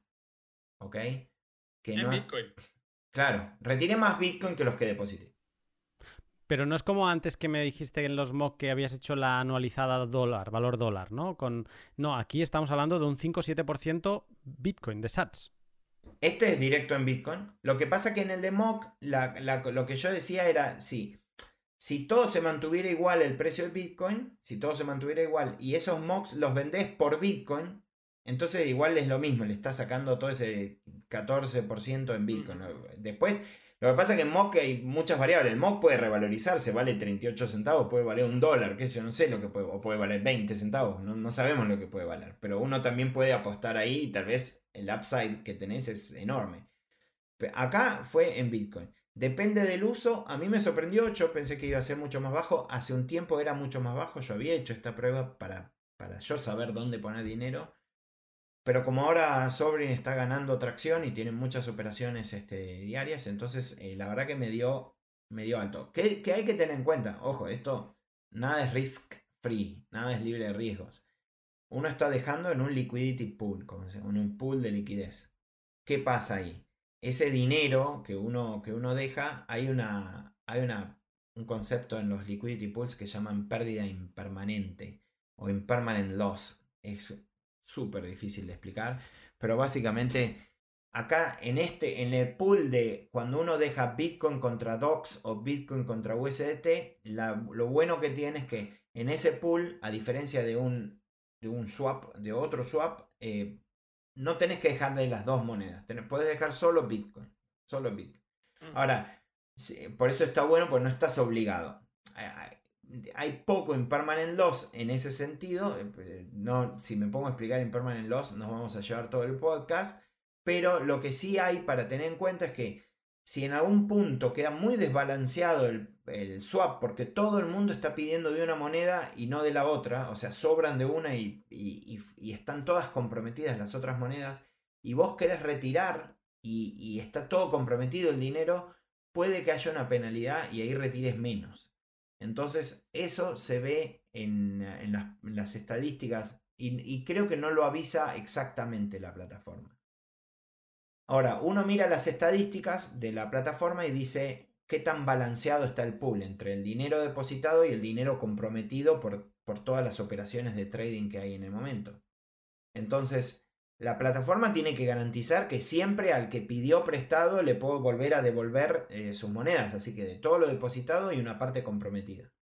Y hay veces que esos compromisos se da un desbalance, que es medio complicado de explicar, pero se puede dar un desbalance que se puede mirar en la plataforma y te dice está negativo este pool. Entonces lo único que hay que saber es que cuando esas cosas pasan, hay que tener cuidado si querés retirar tu liquidez justo ese día no retires la liquidez. Eh, normalmente se corrige solo porque es un sistema de incentivos. Cuando está muy desbalanceado, genera incentivos a que, a que la gente compre de eso, ¿no? O sea, mismo la plataforma te dice, está tan desbalanceado que puedes comprar bitcoins más baratos si, si depositas acá, etc. Hay como un sistema automático de incentivos y se corrige solo. Pero es una alerta porque una vez me pasó de no saberlo eh, y era poquita plata igual muy poquito lo que perdí, pero digo, qué raro, deposité y no saqué casi nada. Es más, saqué a penitas menos. Y era porque saqué en un momento donde estaba totalmente desbalanceado porque había mucha demanda de una de las monedas, que era la que yo había puesto. Y entonces este, puede pasar. Eso es, digo, es algo que tiene forma de ser prevenido, no es algo que uno queda atrapado por siempre, no, no lo quiero poner como una cosa para preocuparse, pero sí como algo para estar atentos, porque digamos, es buena la rentabilidad directa en Bitcoin, pero hay que estar atentos a este tema de los balanceos de, los pools. Por suerte la página lo probé y, yo he dado algún feedback de decir, estaría bueno que al usuario cuando quiere extraer la, te advierta automáticamente, oiga, si quiere retirar ahora no es un buen momento. O sea, es... Esto me imagino les pasará igual a los protocolos, no sé, LED, no, etcétera. Si todo el mundo quisiera retirar el colateral, eh, supongo que... ¿Qué pasaría si todos quisiéramos retirar el colateral? Y con alguna plataforma centralizada me gustaría saber si no hay algún tipo de reserva fraccionaria. Bueno, por eso, digamos, tal vez lo resuelven de formas que ni las sabemos, digamos, ¿no? Em, pero acá, acá es transparente, no hay otra cosa, es el smart contract. Entonces, obviamente, si todos retiran en un momento que quedó muy desbalanceado, hay una penalidad. Esto sería como decir, cuando en Bipro si justo está cayendo el mercado, vos podés llegar a perder un poco. Bueno, acá es ese mismo fenómeno. ¿eh? Hay ciertos momentos en los cuales podría darse que tengas una pequeña penalidad. Tal vez como si tenías dinero por mucho tiempo, esa penalidad lo único que logra es quitarte las ganancias. Si justo se da eso apenas acabas de depositar, esa penalidad te quita de, de, de lo que depositaste. Pero en lo concreto yo deposité hace 30 días y, o 25 días y una cosa así, y más o menos estaba en ese rango, 5, 6, 7%, que me pareció llamativamente alto. De nuevo, estamos hablando de una cosa variable. Ahora hemos tenido en el mes de, pues entre junio, entre mayo y junio, en tu caso conseguiste entre un 5 y un 7. Eh, pero esto puede, esto es una cosa que va variando. Y que... Esto, hay que... esto hay que tener en cuenta que ese es el pool más difícil de predecir porque depende de cuánta actividad tenga. Entonces, si ahora entramos en un bear market o en un punto donde Bitcoin lateraliza por mucho tiempo, ¿qué pasa? Nadie hace operaciones de trading, nadie opera. Entonces, si nadie opera, no hay más comisiones. Y si no hay comisiones, esa plata en el pool va a rendir muy poco. Porque recordar que en un pool tú te conviertes en el exchange y por lo tanto eh, tú ganas por comisión. Y entonces, si no hay actividad, no hay comisiones, y ya no es que solo estemos hablando de un riesgo de desequilibrio, sino que es que si, no hay comisiones y la gente no está activa, no, no, no ganas. Podría ser lo mismo en Bipro, que si está lateralizando, entonces no ganas nada. El Bipro tampoco se revalúa. Pero el Bipro por ahora te da el mock, que eso te lo da siempre, digamos. Entonces, este, el Bipro en, hoy por hoy en un mercado que lateraliza, te va a dar algo de, algo de dinero eh, a través de los mocks. En este, si lateraliza en el pool de liquidez, no, no, no debería, debería bajar. Pero yo estoy esperando porque en la página, en las estadísticas de la, de la página, perdón, cuando uno entra a la parte de farmeo, de, yield farming de, de está, está, el gráfico como diciendo coming soon, como que ya viene, digamos, el gráfico. Entonces ahí uno va a poder ver. Y me parece interesante uno poder monitorearlo porque puede que se dé por momentos que baje mucho, entonces uno retira la liquidez. Y si sube mucho, uno pone liquidez. Pero ahora es como que medio prueba y error, entonces no es que yo puedo salir de... La gente sale de este pod y todos van a poner ahí y todos van a sacar el 5. No lo sé. No sé qué es lo que van a sacar. Pero pueden hacer una prueba y, van viendo, ¿no? Van midiendo como lo hice yo, por ahora manualmente o esperar hasta que lo tengan en los charts eh, para que uno tome la decisión adecuada. Sobrin, entonces tenemos dos opciones. Una, que es poner liquidez para préstamos, que nos estaba dando un 0,05%, eh, y en la parte de eh, liquidez del exchange, digamos, que ahí se le puede sacar más, pero es mucho más incierto, le puedes también perder y eh, digamos que requiere... Es que todo esto, o sea, lo que yo, lo decías tú muy bien antes, ¿no? O sea, lo que a mí me da un poco de vértigo muchas de estas cosas, porque yo que soy como soy, requiere, yo, yo soy desconfiado por naturaleza. Entonces, si yo me tengo que estudiar todo esto para poder poner algo con tranquilidad, hostia, es que no lo pondría nunca. Y creo que el modelo, por eso lo hice en su día, el demonio on-chain, venga, ok, hice el esfuerzo y lo llegué a entender y es más, lo demostré en este vídeo con números de que, o me lo demostré a mí mismo, quiero decir, con números en un Excel de que esto funcionaba, pero yo cuando empezamos a entrar en esto, mm, está bien porque entiendo que puede haber gente que le guste la marcha y le guste el rock and roll. Yo personalmente a mí esto se me queda lejos. Yo creo que, creo que es el tiempo lo que va a generar esa confianza eh, yo soy más este, de experimentar, entonces este, le, he puesto, le he puesto un poco a todo, pero siempre cuidando una porción como, como decíamos al inicio, ¿no? O sea, lo que pasa es que esa porción cada vez es más grande. Eh, el problema, pero vuelvo al problema inicial, es muy complejo entender esto, es muy complejo. Y estamos hablando solo de dos, dos protocolos ahora, y va a haber 20, 30. Entonces es imposible que, y, se va a hacer cada vez más fácil para que la gente use y, diga, ah, esto es como en el banco, pongo acá y, gano tanto, y, la gente no piense todo lo que hay detrás.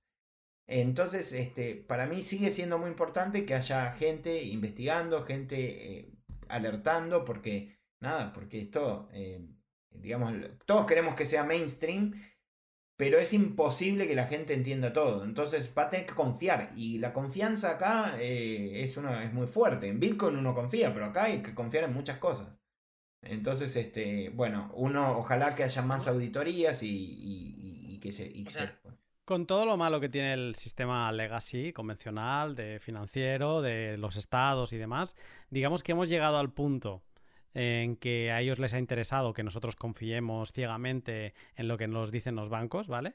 Les ha interesado porque así no somos responsables y así pueden hacer con nosotros lo que quieren.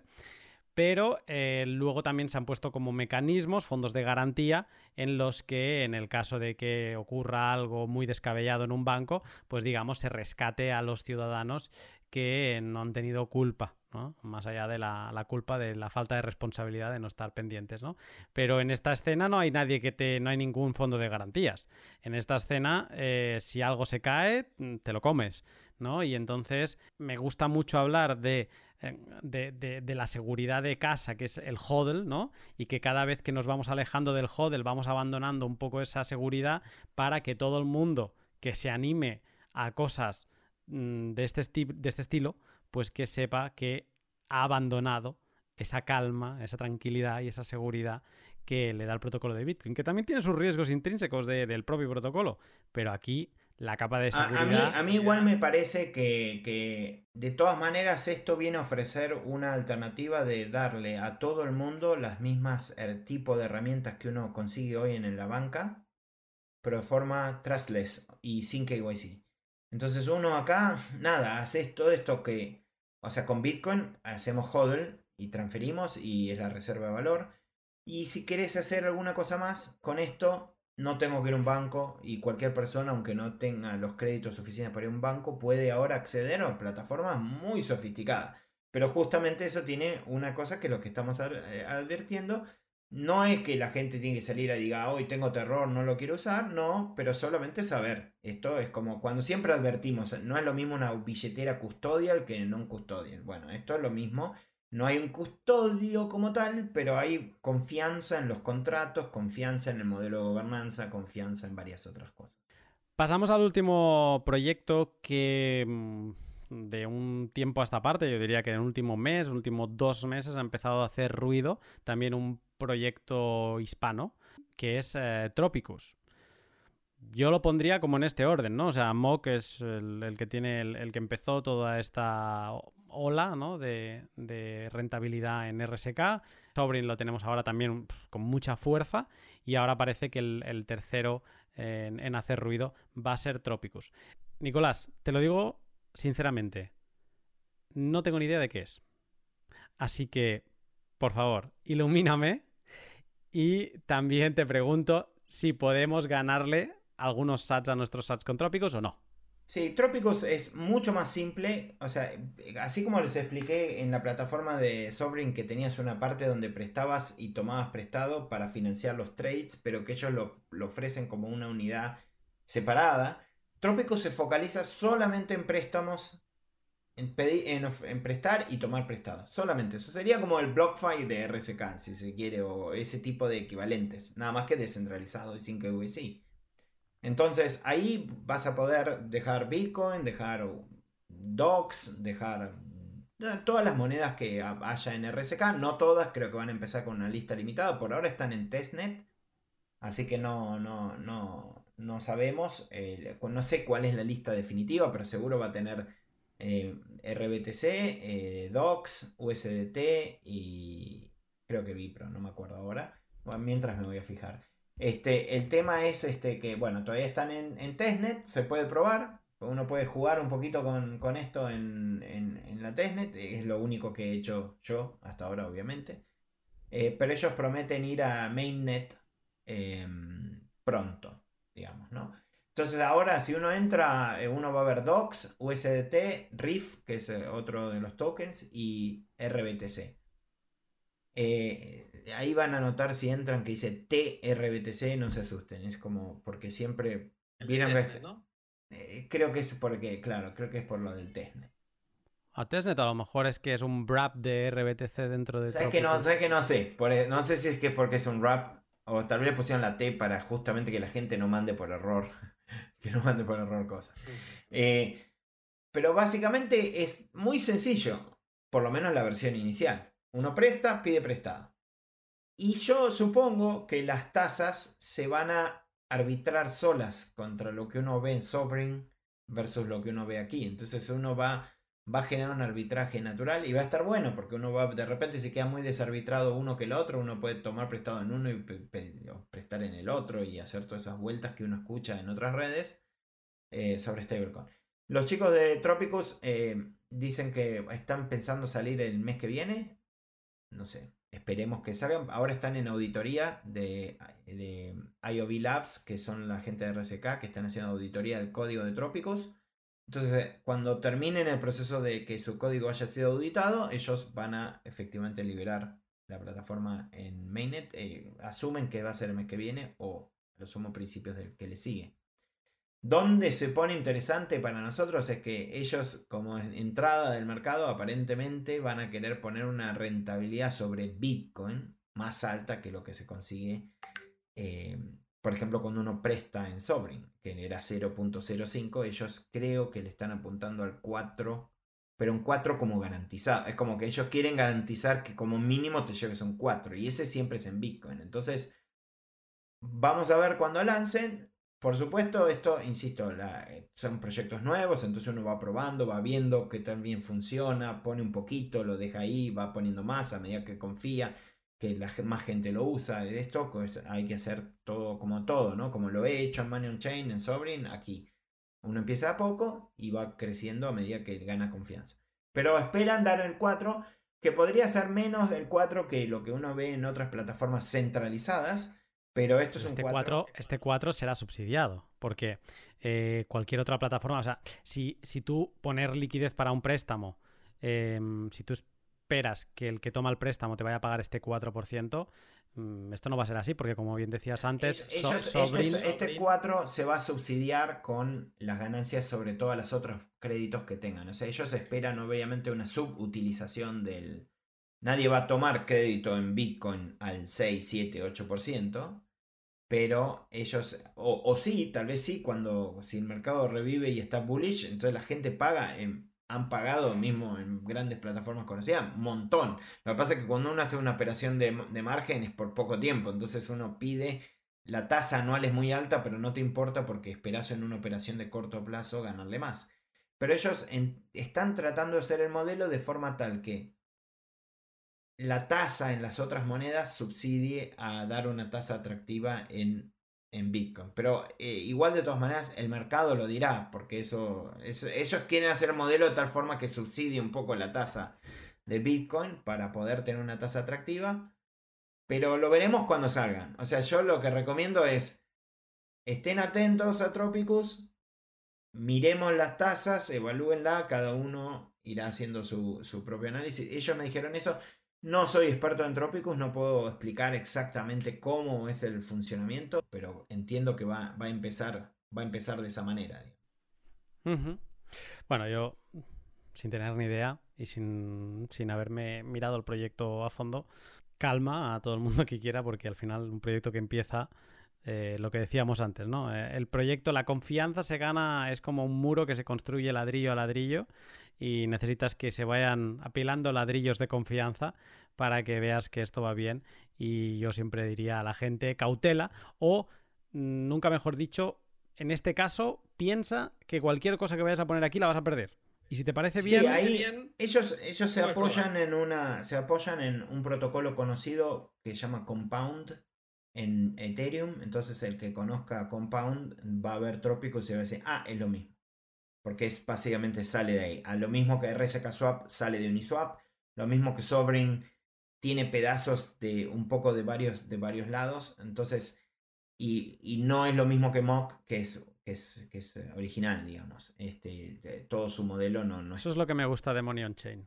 Pero para, mí, pero para mí es una realidad que va a pasar y que está buena y que es lo que siempre los bitcoiners decimos. La realidad es que no hay nada, si algo sale muy, que es muy bueno, muy bueno en otra red, hoy por hoy con RSK lo podés traer bastante rápido a Bitcoin. Entonces eh, podremos hacer un proceso de selección de las cosas que, vemos que son innovadoras y traernos las que están funcionando.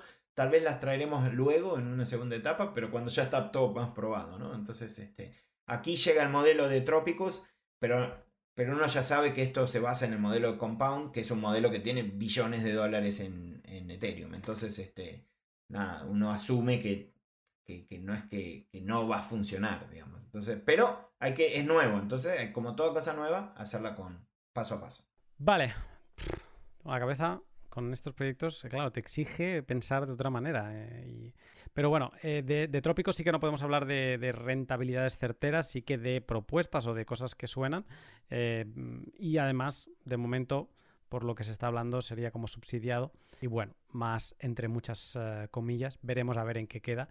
Pero sí que hemos podido repasar estos dos otros proyectos, Money on Chain y Sobrin y, sus rentabilidades. Obviamente hemos hecho un salto con relación a, las rentabilidades que teníamos de forma nativa en Lightning y en, y Market a cambio de, unos riesgos. ¿Cómo explicarías tú qué riesgos asociados tiene participar em, financieramente en estos proyectos?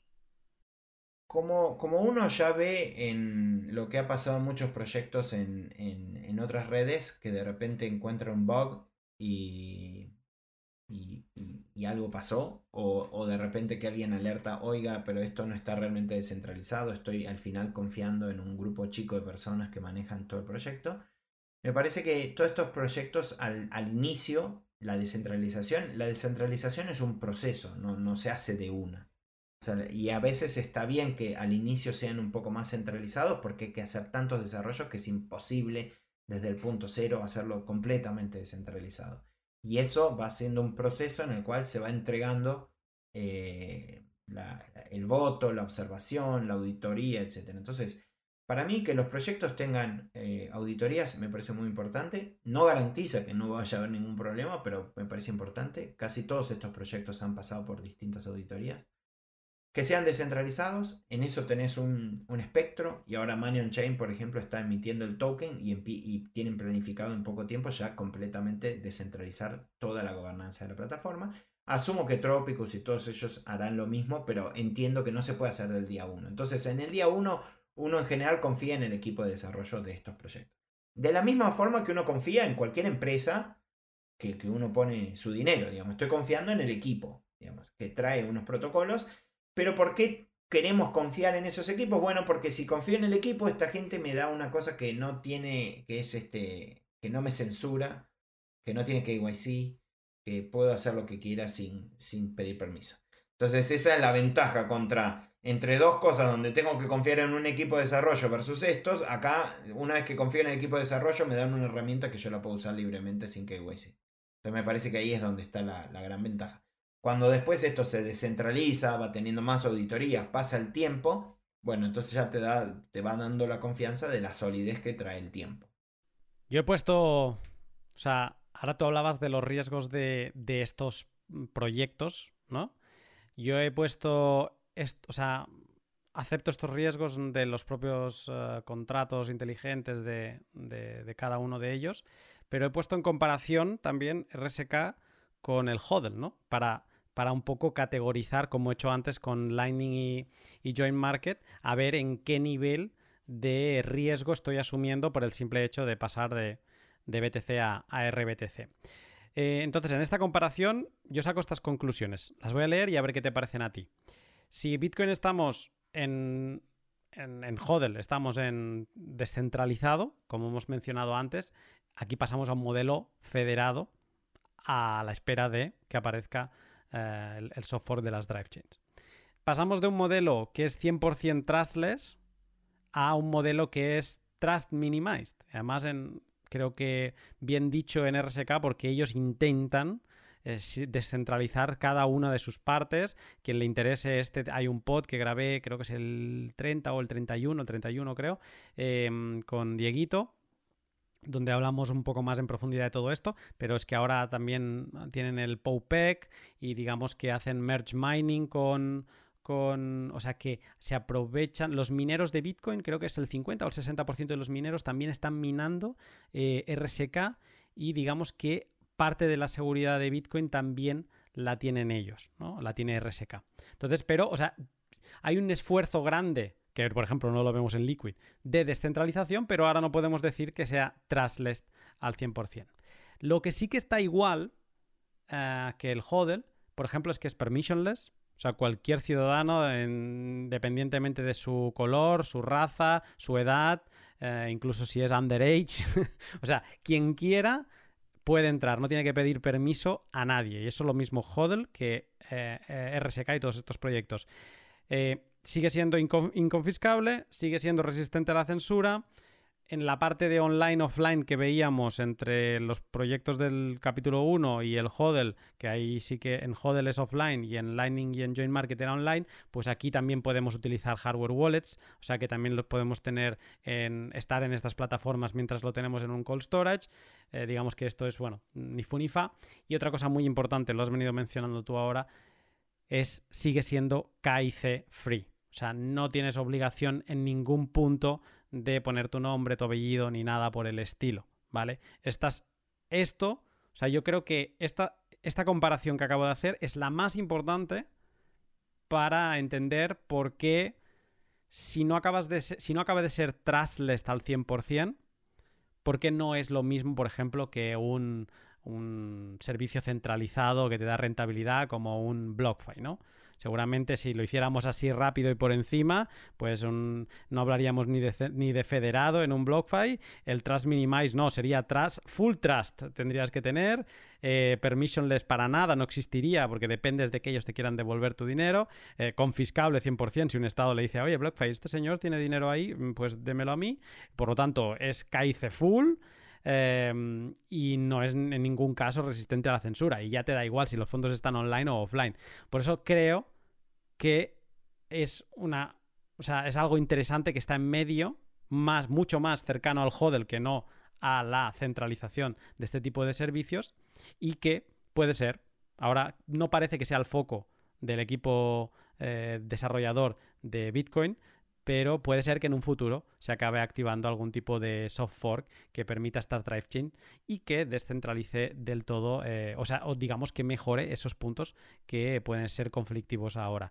Eh, ¿Qué te parece esta comparación con el HODL?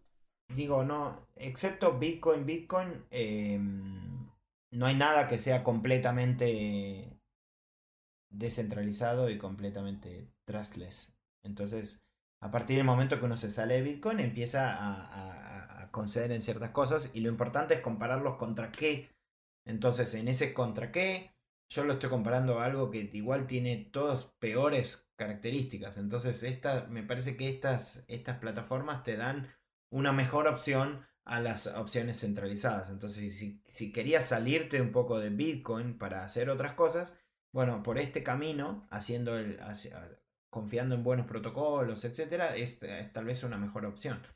Después la gobernanza de las plataformas, diría, mira, una empresa pública, alguien puede decir, bueno, si una empresa es pública, cotiza en la bolsa, al final tiene una gobernanza, tiene acciones, tiene accionistas, que son los que son los token holders. Uno puede recorrer muchos paralelismos. Decís, ah, bueno, si yo tengo un token y con ese token puedo votar en la gobernanza de tal cosa, es lo mismo que sea un miembro del directorio de una empresa pública que tengo acciones y según mis acciones mis votos valen más y puedo direccionar el destino de una empresa por un lado y del otro. Esto es lo mismo que se hace con estos tokens de gobernanza. Uno tiene un equipo ejecutivo, que son los developers, y después tiene el, directorio, que son los token holders, que de alguna manera votan en una dirección o en otra. Entonces, en eso son muchos paralelismos entre el mundo CeFi y DeFi, pero la gran diferencia es que lo hace sobre una plataforma que no requiere KYC, que no te la pueden frenar. Entonces me parece que ahí es donde es la gran ventaja. Ok, no es lo mismo Bitcoin Bitcoin, pero es mejor que es una mejor opción para la gente que todas esas otras alternativas.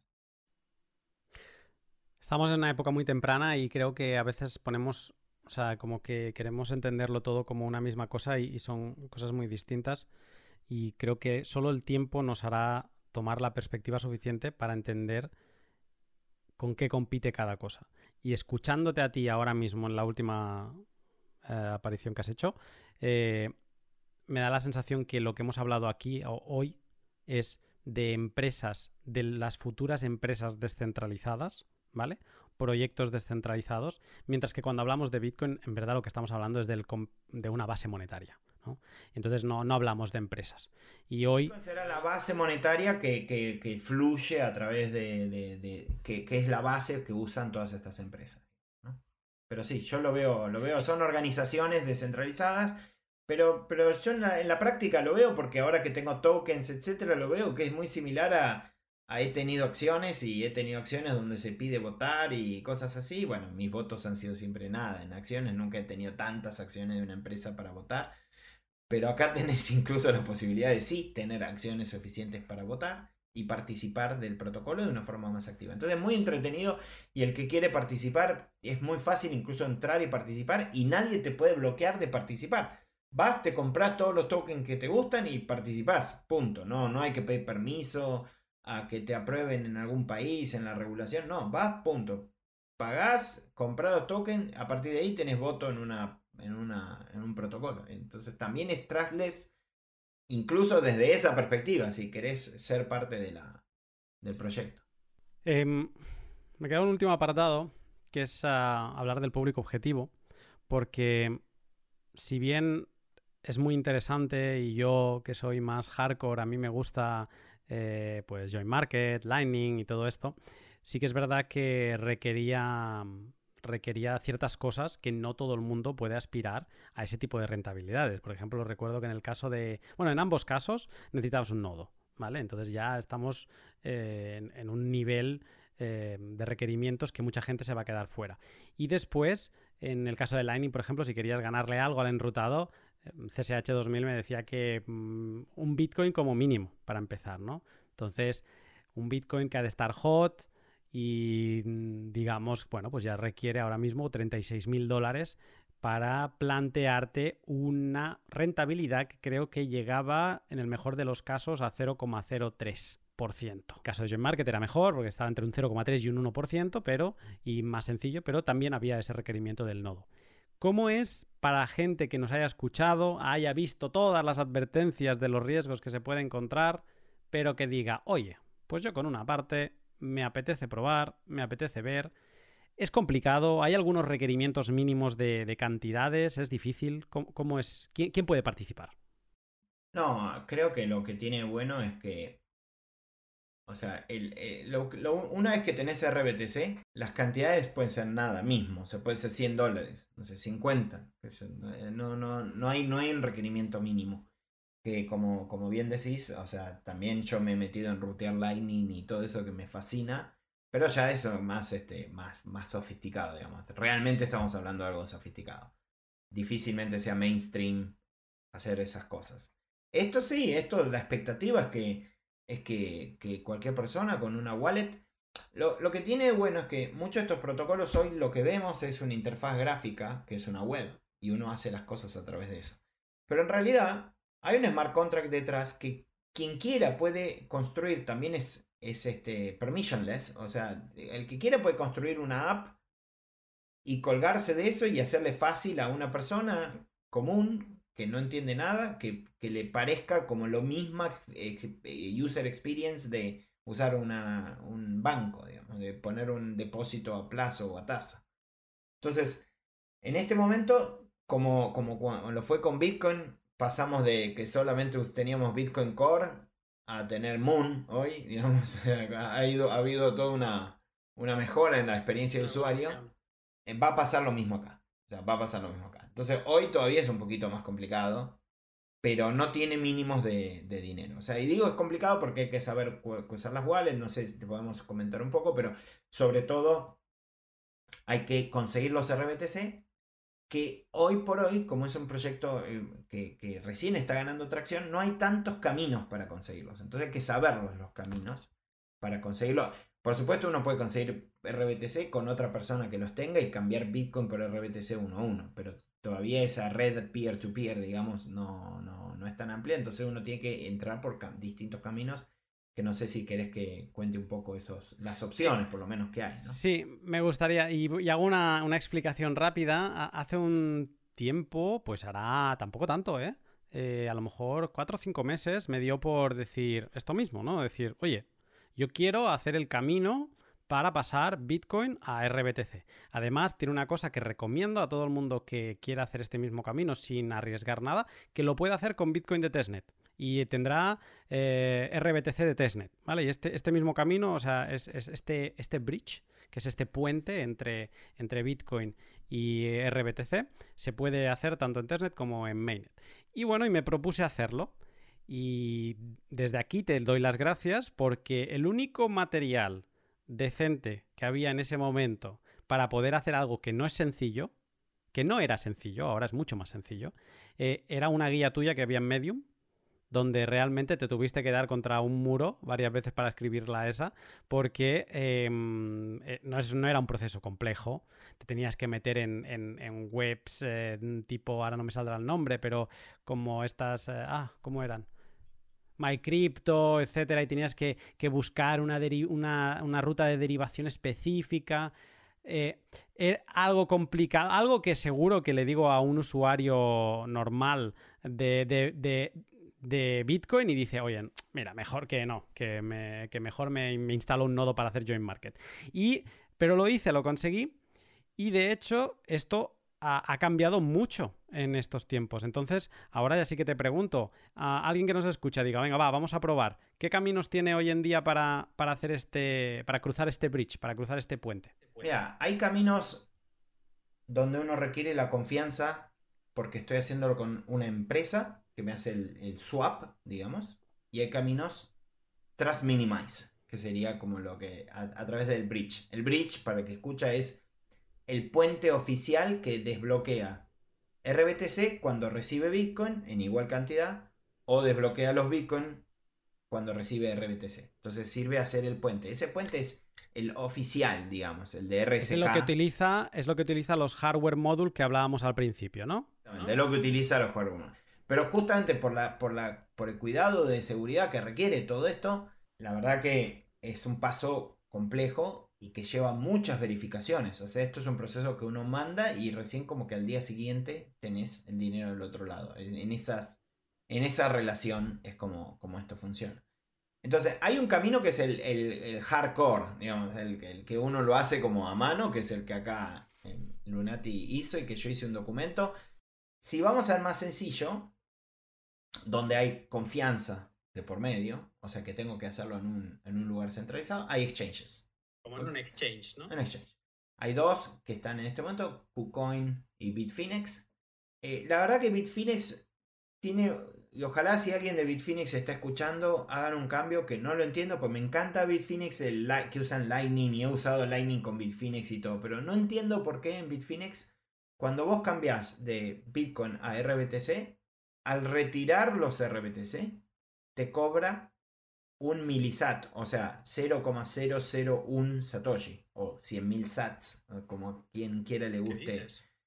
Pero, que es un montón de dinero para retirar. Una barbaridad. Bueno, eh, no lo cambian. Y no hay necesidad de eso, porque RSK es muy económico operar en RSK. Entonces, lamentablemente, Bitfinex eh, no se puede usar eh, prácticamente en ese camino, en ese sentido, desde Bitcoin a RBTC, porque retirar te cuesta mucho dinero. Y aparte tampoco es que tiene una liquidez grande como decís, ah, bueno, no importa, mando 5 Bitcoins. Y no, porque 5 Bitcoins te va a costar cambiarlos, no es que lo haces en una operación. Entonces, eh, Bitfinex es como, está ahí, para el camino inverso puede ser muy práctico. O sea, para desde RBTC a BTC puede ser puede ser práctico porque aparte uno después puede retirar por Lightning. Entonces uno puede ir por RBTC a Bitfinex, llega ahí, convierte por Bitcoin y después por Lightning te lo retiras a tu wallet y ahí no tenés nada, ningún costo, digamos. Entonces ese camino para en el, regreso me parece práctico. ¿okay? Em, y de hecho yo he probado Lightning en Bitfinex y funciona fenómeno. Así que no, no, no, hay, no hay problema. Después está KuCoin. Eh, KuCoin tiene 15.000 sats de, o sea, 0,00015 Bitcoin de costo de retiro. O sea, ya mejor, mejor que Bitfinex. Mejor que Bitfinex. Eh, tienen poquita liquidez en general. Entonces, son buenos para mandar así, que yo, 500 dólares, una prueba y, y no querés ir por toda esta vuelta de, de, cosas, ¿no? Ahora, eso es exchanges. Después tenemos eh, caminos intermedios, donde hay una confianza, pero no es un exchange, y entonces es medio como Trust Minimize, que es el Fast BTC. El Fast BTC, cuando uno entra a la plataforma de Sovereign, en la, en la wallet, o sea, uno pone portfolio, creo, y Ahí te va a decir cuánto, qué dinero tenés. Ya tenés que tener una wallet de RBTC instalada. Ahora vamos a hablar de, eso. Y te dice una palabra FastBTC. Ese FastBTC, si cliqueas ahí, te va a dar una dirección de Bitcoin y en cuanto tenga una confirmación, se te, te asignan los RBTC automáticamente a tu wallet. Yo lo usé unas cuantas veces, funciona perfecto. Una confirmación y ya se te depositan los Bitcoin. Eso es, diría, lo más fácil de, todo. Hay que tener en cuenta que tiene un costo de 0,2%, o sea, te va a cobrar el 0,2% del monto que mandes más 5.000 satoshis. Esa, teniendo esa consideración del 0,2%, es un camino muy sencillo, realmente, para, para hacer esto. Entonces, depende del monto. Si vas a hacer muchos bitcoins, tenés que usar el camino hardcore, sin duda. O sea que ahora, ahora vamos a llegar a eso. Sin duda tenés que usar ese camino. Ahora, si querés pasar 500 dólares para probar, 300 euros o dólares, lo que sea, este Fast BTC me parece ese camino más rápido para ir. Lo que tiene de malo es que no tiene camino de vuelta. Eh, no, no, no podés este, ir y volver.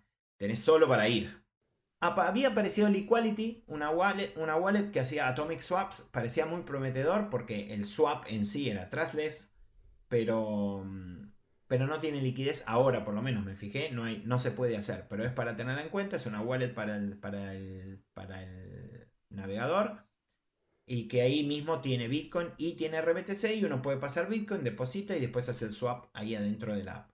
lamentablemente no hay liquidez, así que no les puedo decir si, va a haber de nuevo liquidez o no habrá liquidez.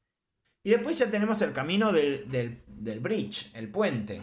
Entonces el puente... sería, el, puente sería la versión más trustless, ¿no? Digamos, la que no tienes que confiar en... en básicamente solo confías en, RSK. O sea, en, si no confías en el puente, yo lo pondría así. Si no confías en el puente, no confías en RSK. O sea, y si confías en RSK, confías en el puente. Porque es la misma, es la misma seguridad ambas cosas. O sea, es el mismo dispositivo, el que le da toda la seguridad a, a RSK es el que le da la seguridad al puente.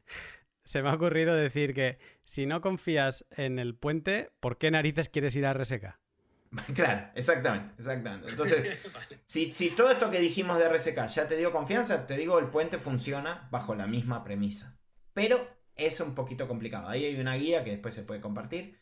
Eh, háganlo con testnet primero, como dice. Pero que todo este proceso de la guía que se puede hacer en plan hardcore, eh, la gente de Defiant, corrígeme, lo ha aplicado en, en versión masticadito justamente ahí va a llegar. Entonces, este, bueno, la versión hardcore, porque todavía la versión hardcore, para que le gusta, tenés eh, todo el control, porque probablemente vas a usar un hardware wallet, vas a usar Electrum, vas a hacer todos los paso a paso, eh, y vas a controlar los fees en cada etapa bien, bien manualmente. Todo, todo bajo tu control. Entonces, el que es hardcore, hardcore, va, va a seguir haciéndolo por ese, por ese camino de full control. Pero Defiant está en ese camino de, hacértelo sencillo. Todo este mismo proceso sencillo. Y la verdad que el último. Eh, eh, tienen, que ajustar una cuestión en el fees para que sean customizables completamente. Pero excepto por eso, el último pase de, de Bitcoin RBTC que hice yo, lo hice a través de esa app. Porque tiene una ventaja. Es, uno se baja la wallet de Defiant. Tiene una opción para ir avanzado para llegar al bridge entonces mandás básicamente Bitcoin a una dirección de Bitcoin Legacy, las viejas, o sea, las que empiezan con 1. Y a partir de ahí apretás un botón que dice intercambiar por RBTC y es todo lo que haces. lo único que hay que hacer es bajarse la wallet de Defiant. Te va a abrir una, como digo, la, la parte legacy. Hay que hacer unos pasitos para habilitarlo porque eso es como modo avanzado. Hay que habilitar el modo avanzado en Defiant. Y una vez que lo tenés habilitado, pasaste Bitcoin, apretas un botón, elegís el fee eh, barato o lo que sea y, esperás. Esperás y está bueno porque se puede ver ahí el avance. Entonces te dice, vamos 50% de la validación. Entonces esa ansiedad que te da esas muchas horas se manejan mejor en la app. Y después te va a aparecer RBTC en esa misma wallet especial para el puente. Que de ahí te los vas a pasar a eh, mismo dentro de Defiant a la wallet normal. Y a partir de ahí, Defiant lo que tiene es que no solo hacen el bridge fácil, sino que además también están interactuando con algunos de estos smart contracts de forma directa. Entonces, si vos, por ejemplo, tenés RBTC y querés comprar Bipro, no tenés que irte a manionchain.com y hacer todo eso. Ahí directamente haces el intercambio de los Bitcoin por DOCS y si querés estar en stablecoin o de los Bitcoin por Bipro si querés estar este, en Bipro.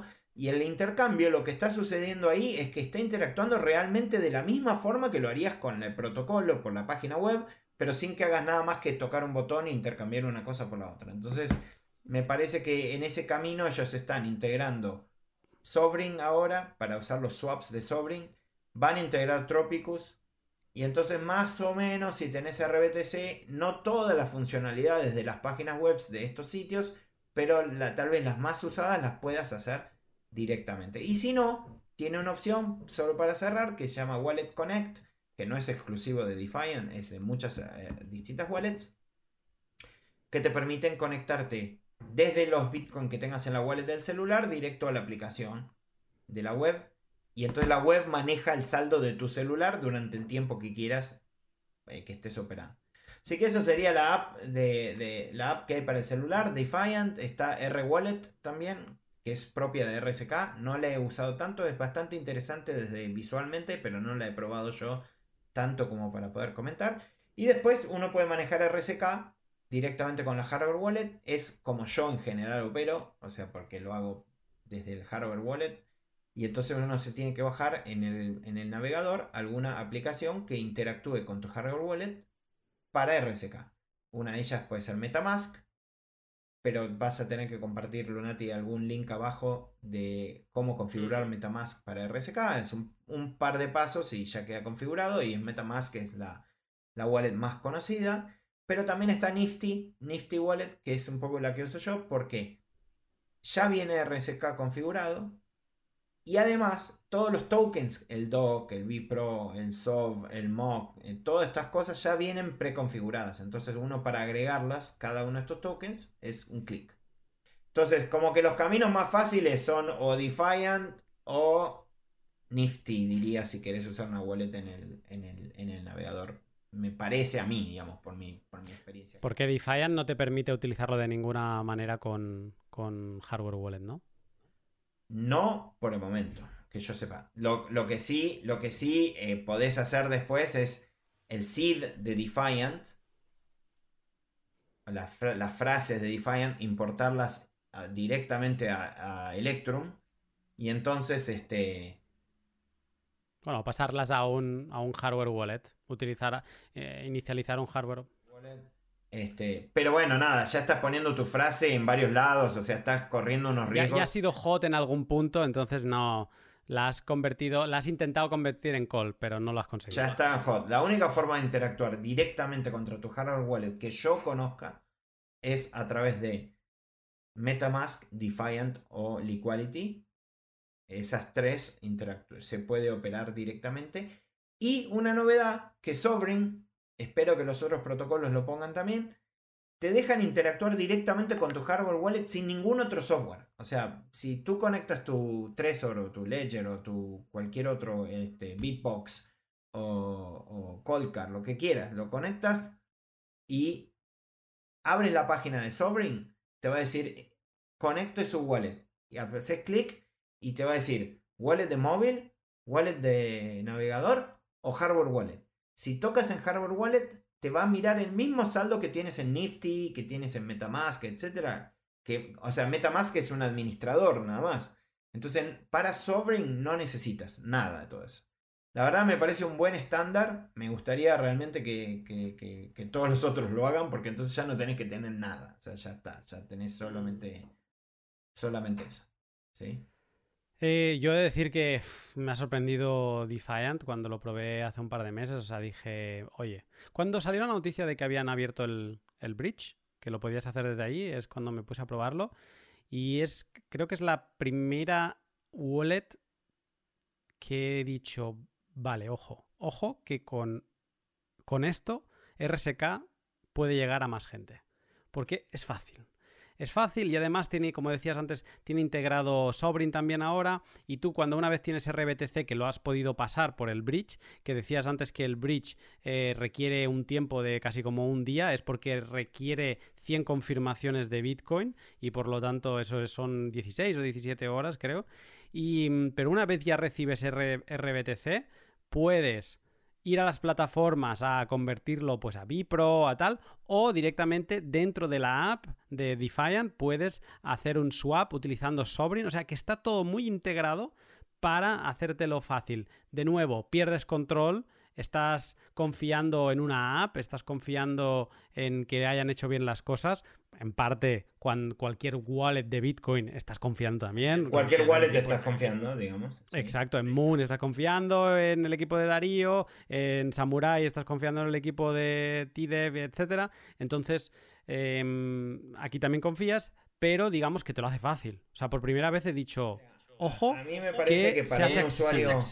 Sí, para un usuario Diría que Defiant está, es un buen lugar para el RBTC, para usar los RBTC que no quieras tener en hardware wallet, digamos, ¿no? O sea, si ya tienes en hardware wallet, obviamente, la confianza que te da un hardware wallet, eh, nada, sí. Pero, pero para, para hacerlo sencillo, tenías unos bitcoins en una wallet en el celular, suponte, entonces pasas los RBTC. Eh, me parece que Defiant tiene un buen uso en ese sentido. Si me decís el uso de Bitcoin, Bitcoin en Defiant, todavía creo que tiene algún trabajo para hacer porque falta customizar los, los fees eh, un poco mejor. Eh, no te genera direcciones nuevas en cada, vez, cada vez. O sea, es como que es algo. Eh, tiene algunas cosas que, que, se, que se tienen que mejorar. Para mí, digamos. Por eso yo en Bitcoin estoy usando Moon. Pero, desde el celular, digo. Pero Defiant me ha sorprendido para RBTC y por eso lo recomiendo acá fuertemente también. Para que si usan RCK eh, y no tienen hardware wallet, entonces me parece Defiant tal vez una de las mejores opciones para experimentar este mundo, porque incluso muchas de las operaciones las puedes hacer directo en el celular sin siquiera usar las webs ni tener que entender nada. Entonces me parece que, y ojalá que Defiant y más apps como esas eh, vengan. Y yo creo que por eso te decía al inicio que esto es el camino. Hoy parece difícil, pero cuando ves lo que puede hacer Defiant, eh, te das cuenta hacia dónde va el futuro. El futuro van a ser apps que interactúen con todo esto y que te lo hagan muy sencillo como para que no tengas que entender nada. Pero por otro lado, es un riesgo que todo, tenemos que seguir alertando a la comunidad de decir, ojo, porque cuando te lo hagan tan fácil vas a creer que se puede confiar en todo. Y acá, eh, o sea, nunca hay que perder el espíritu bitcoiner de saber dónde pones el dinero, quién está detrás, cuál fue el protocolo, porque en cuanto te parezca que puedes confiar en todo, ahí es donde muchos este, eh, van a perder. Así que el trabajo de quienes le dediquemos tiempo a aprender en advertir o explicar va a ser muy importante porque no creo que nadie en el futuro aprenda todo esto que estamos discutiendo acá. La gente va a confiar, va a tener una app y lo va a usar y va a perder el valor de, la seguridad y la descentralización. Creo que no se puede terminar con mejor frase que, esta, así que mm, vamos a cerrar aquí. Eh, Nicolás, Mm, me ha parecido fantástico, te agradezco eh, todas tus aportaciones. Ya en el primer pod dije que esta serie de podcast quería hablar más con usuarios y con gente que realmente está poniendo sus Bitcoin a trabajar y que puede hablar con skin in the game de, oye, pues mira, tanto porcentaje le he sacado aquí, tanto porcentaje le he sacado allá. Y contigo me lo has puesto muy fácil. En el último pod eh, hablé con dos personas, contigo he cubierto todo el espectro, yo diría, de, RSK, de esta, de esta posibilidad de rentabilidad federada. Eh, he hecho la reflexión de Liquid, de si había algún proyecto en Liquid del que se podía hablar, pero es que Liquid la propuesta es distinta, la propuesta no es replicar smart contracts en, Bitcoin, sino que es simplemente hacer un Bitcoin más rápido. Es, sería como lo que propone Lightning, pero con mucha más... o sea, con Para trader, ellos siempre se ubican en el lugar del trader porque tienen las confidential transactions y tienen garantizado, tienen esto que garantiza que el bloque se emite cada, cada no sé, un minuto creo que es y está garantizado. Es como que el protocolo no, es errático en eso. Entonces eh, dicen, bueno, para un trader que quiere mover liquidez de un lugar al otro es una buena herramienta que es confidencial para que no te hagan el front running, como le dicen, que, ah, el whale alert, digamos, no sé, nadie se da cuenta de lo que está pasando, estás moviendo dinero, tiene que un minuto. Con Simplicity, que es el código que van a usar en Liquid o que ya tienen, eh, es tuning complete, tuning complete. Entonces deberían poder hacer un montón de cosas, pero que yo sepa, eh, no, no, no, no, ha sido el foco o no se ha explotado como RSK, digamos. Yo creo que el, su foco ha sido otro y están trabajando para, para poder eh, pues eh, conseguir eh, lo que se proponían, ¿no? Mm, entre Exchange, Bitfinex es un gran valedor y demás, pero yo reflexionando e investigando sobre esta parte, solo he visto que este tipo de rentabilidad, donde tiene este equilibrio de características parecidas al HODL, con las salvedades de, este Trust Minimized y la, y la federación, eh, solo está RSK. Eh, Nicolás, gracias por, haberte puesto a jugar conmigo en esta preparación que hemos estado un mes y medio hablando sobre ello y en este tiempo yo sé que tú te has eh, forzado y te has obligado a, a, experimentar todavía más. O sea, muchas gracias por haberte prestado y por todo lo que has comentado aquí. No, no, para nada, siempre, siempre un placer. Bueno, Aparte para mí es este, espectacular, es como llegar a la meca, estar en un podcast tuyo, es como cualquier bitcoiner de, habla hispana dice, bueno, quisiera ser uno de esos que habla en un podcast, así que qué menos podía hacer que, experimentar un poco para, para tener un lugar aquí, así que genial. Pues nada, muchas gracias por estas palabras y estamos en contacto.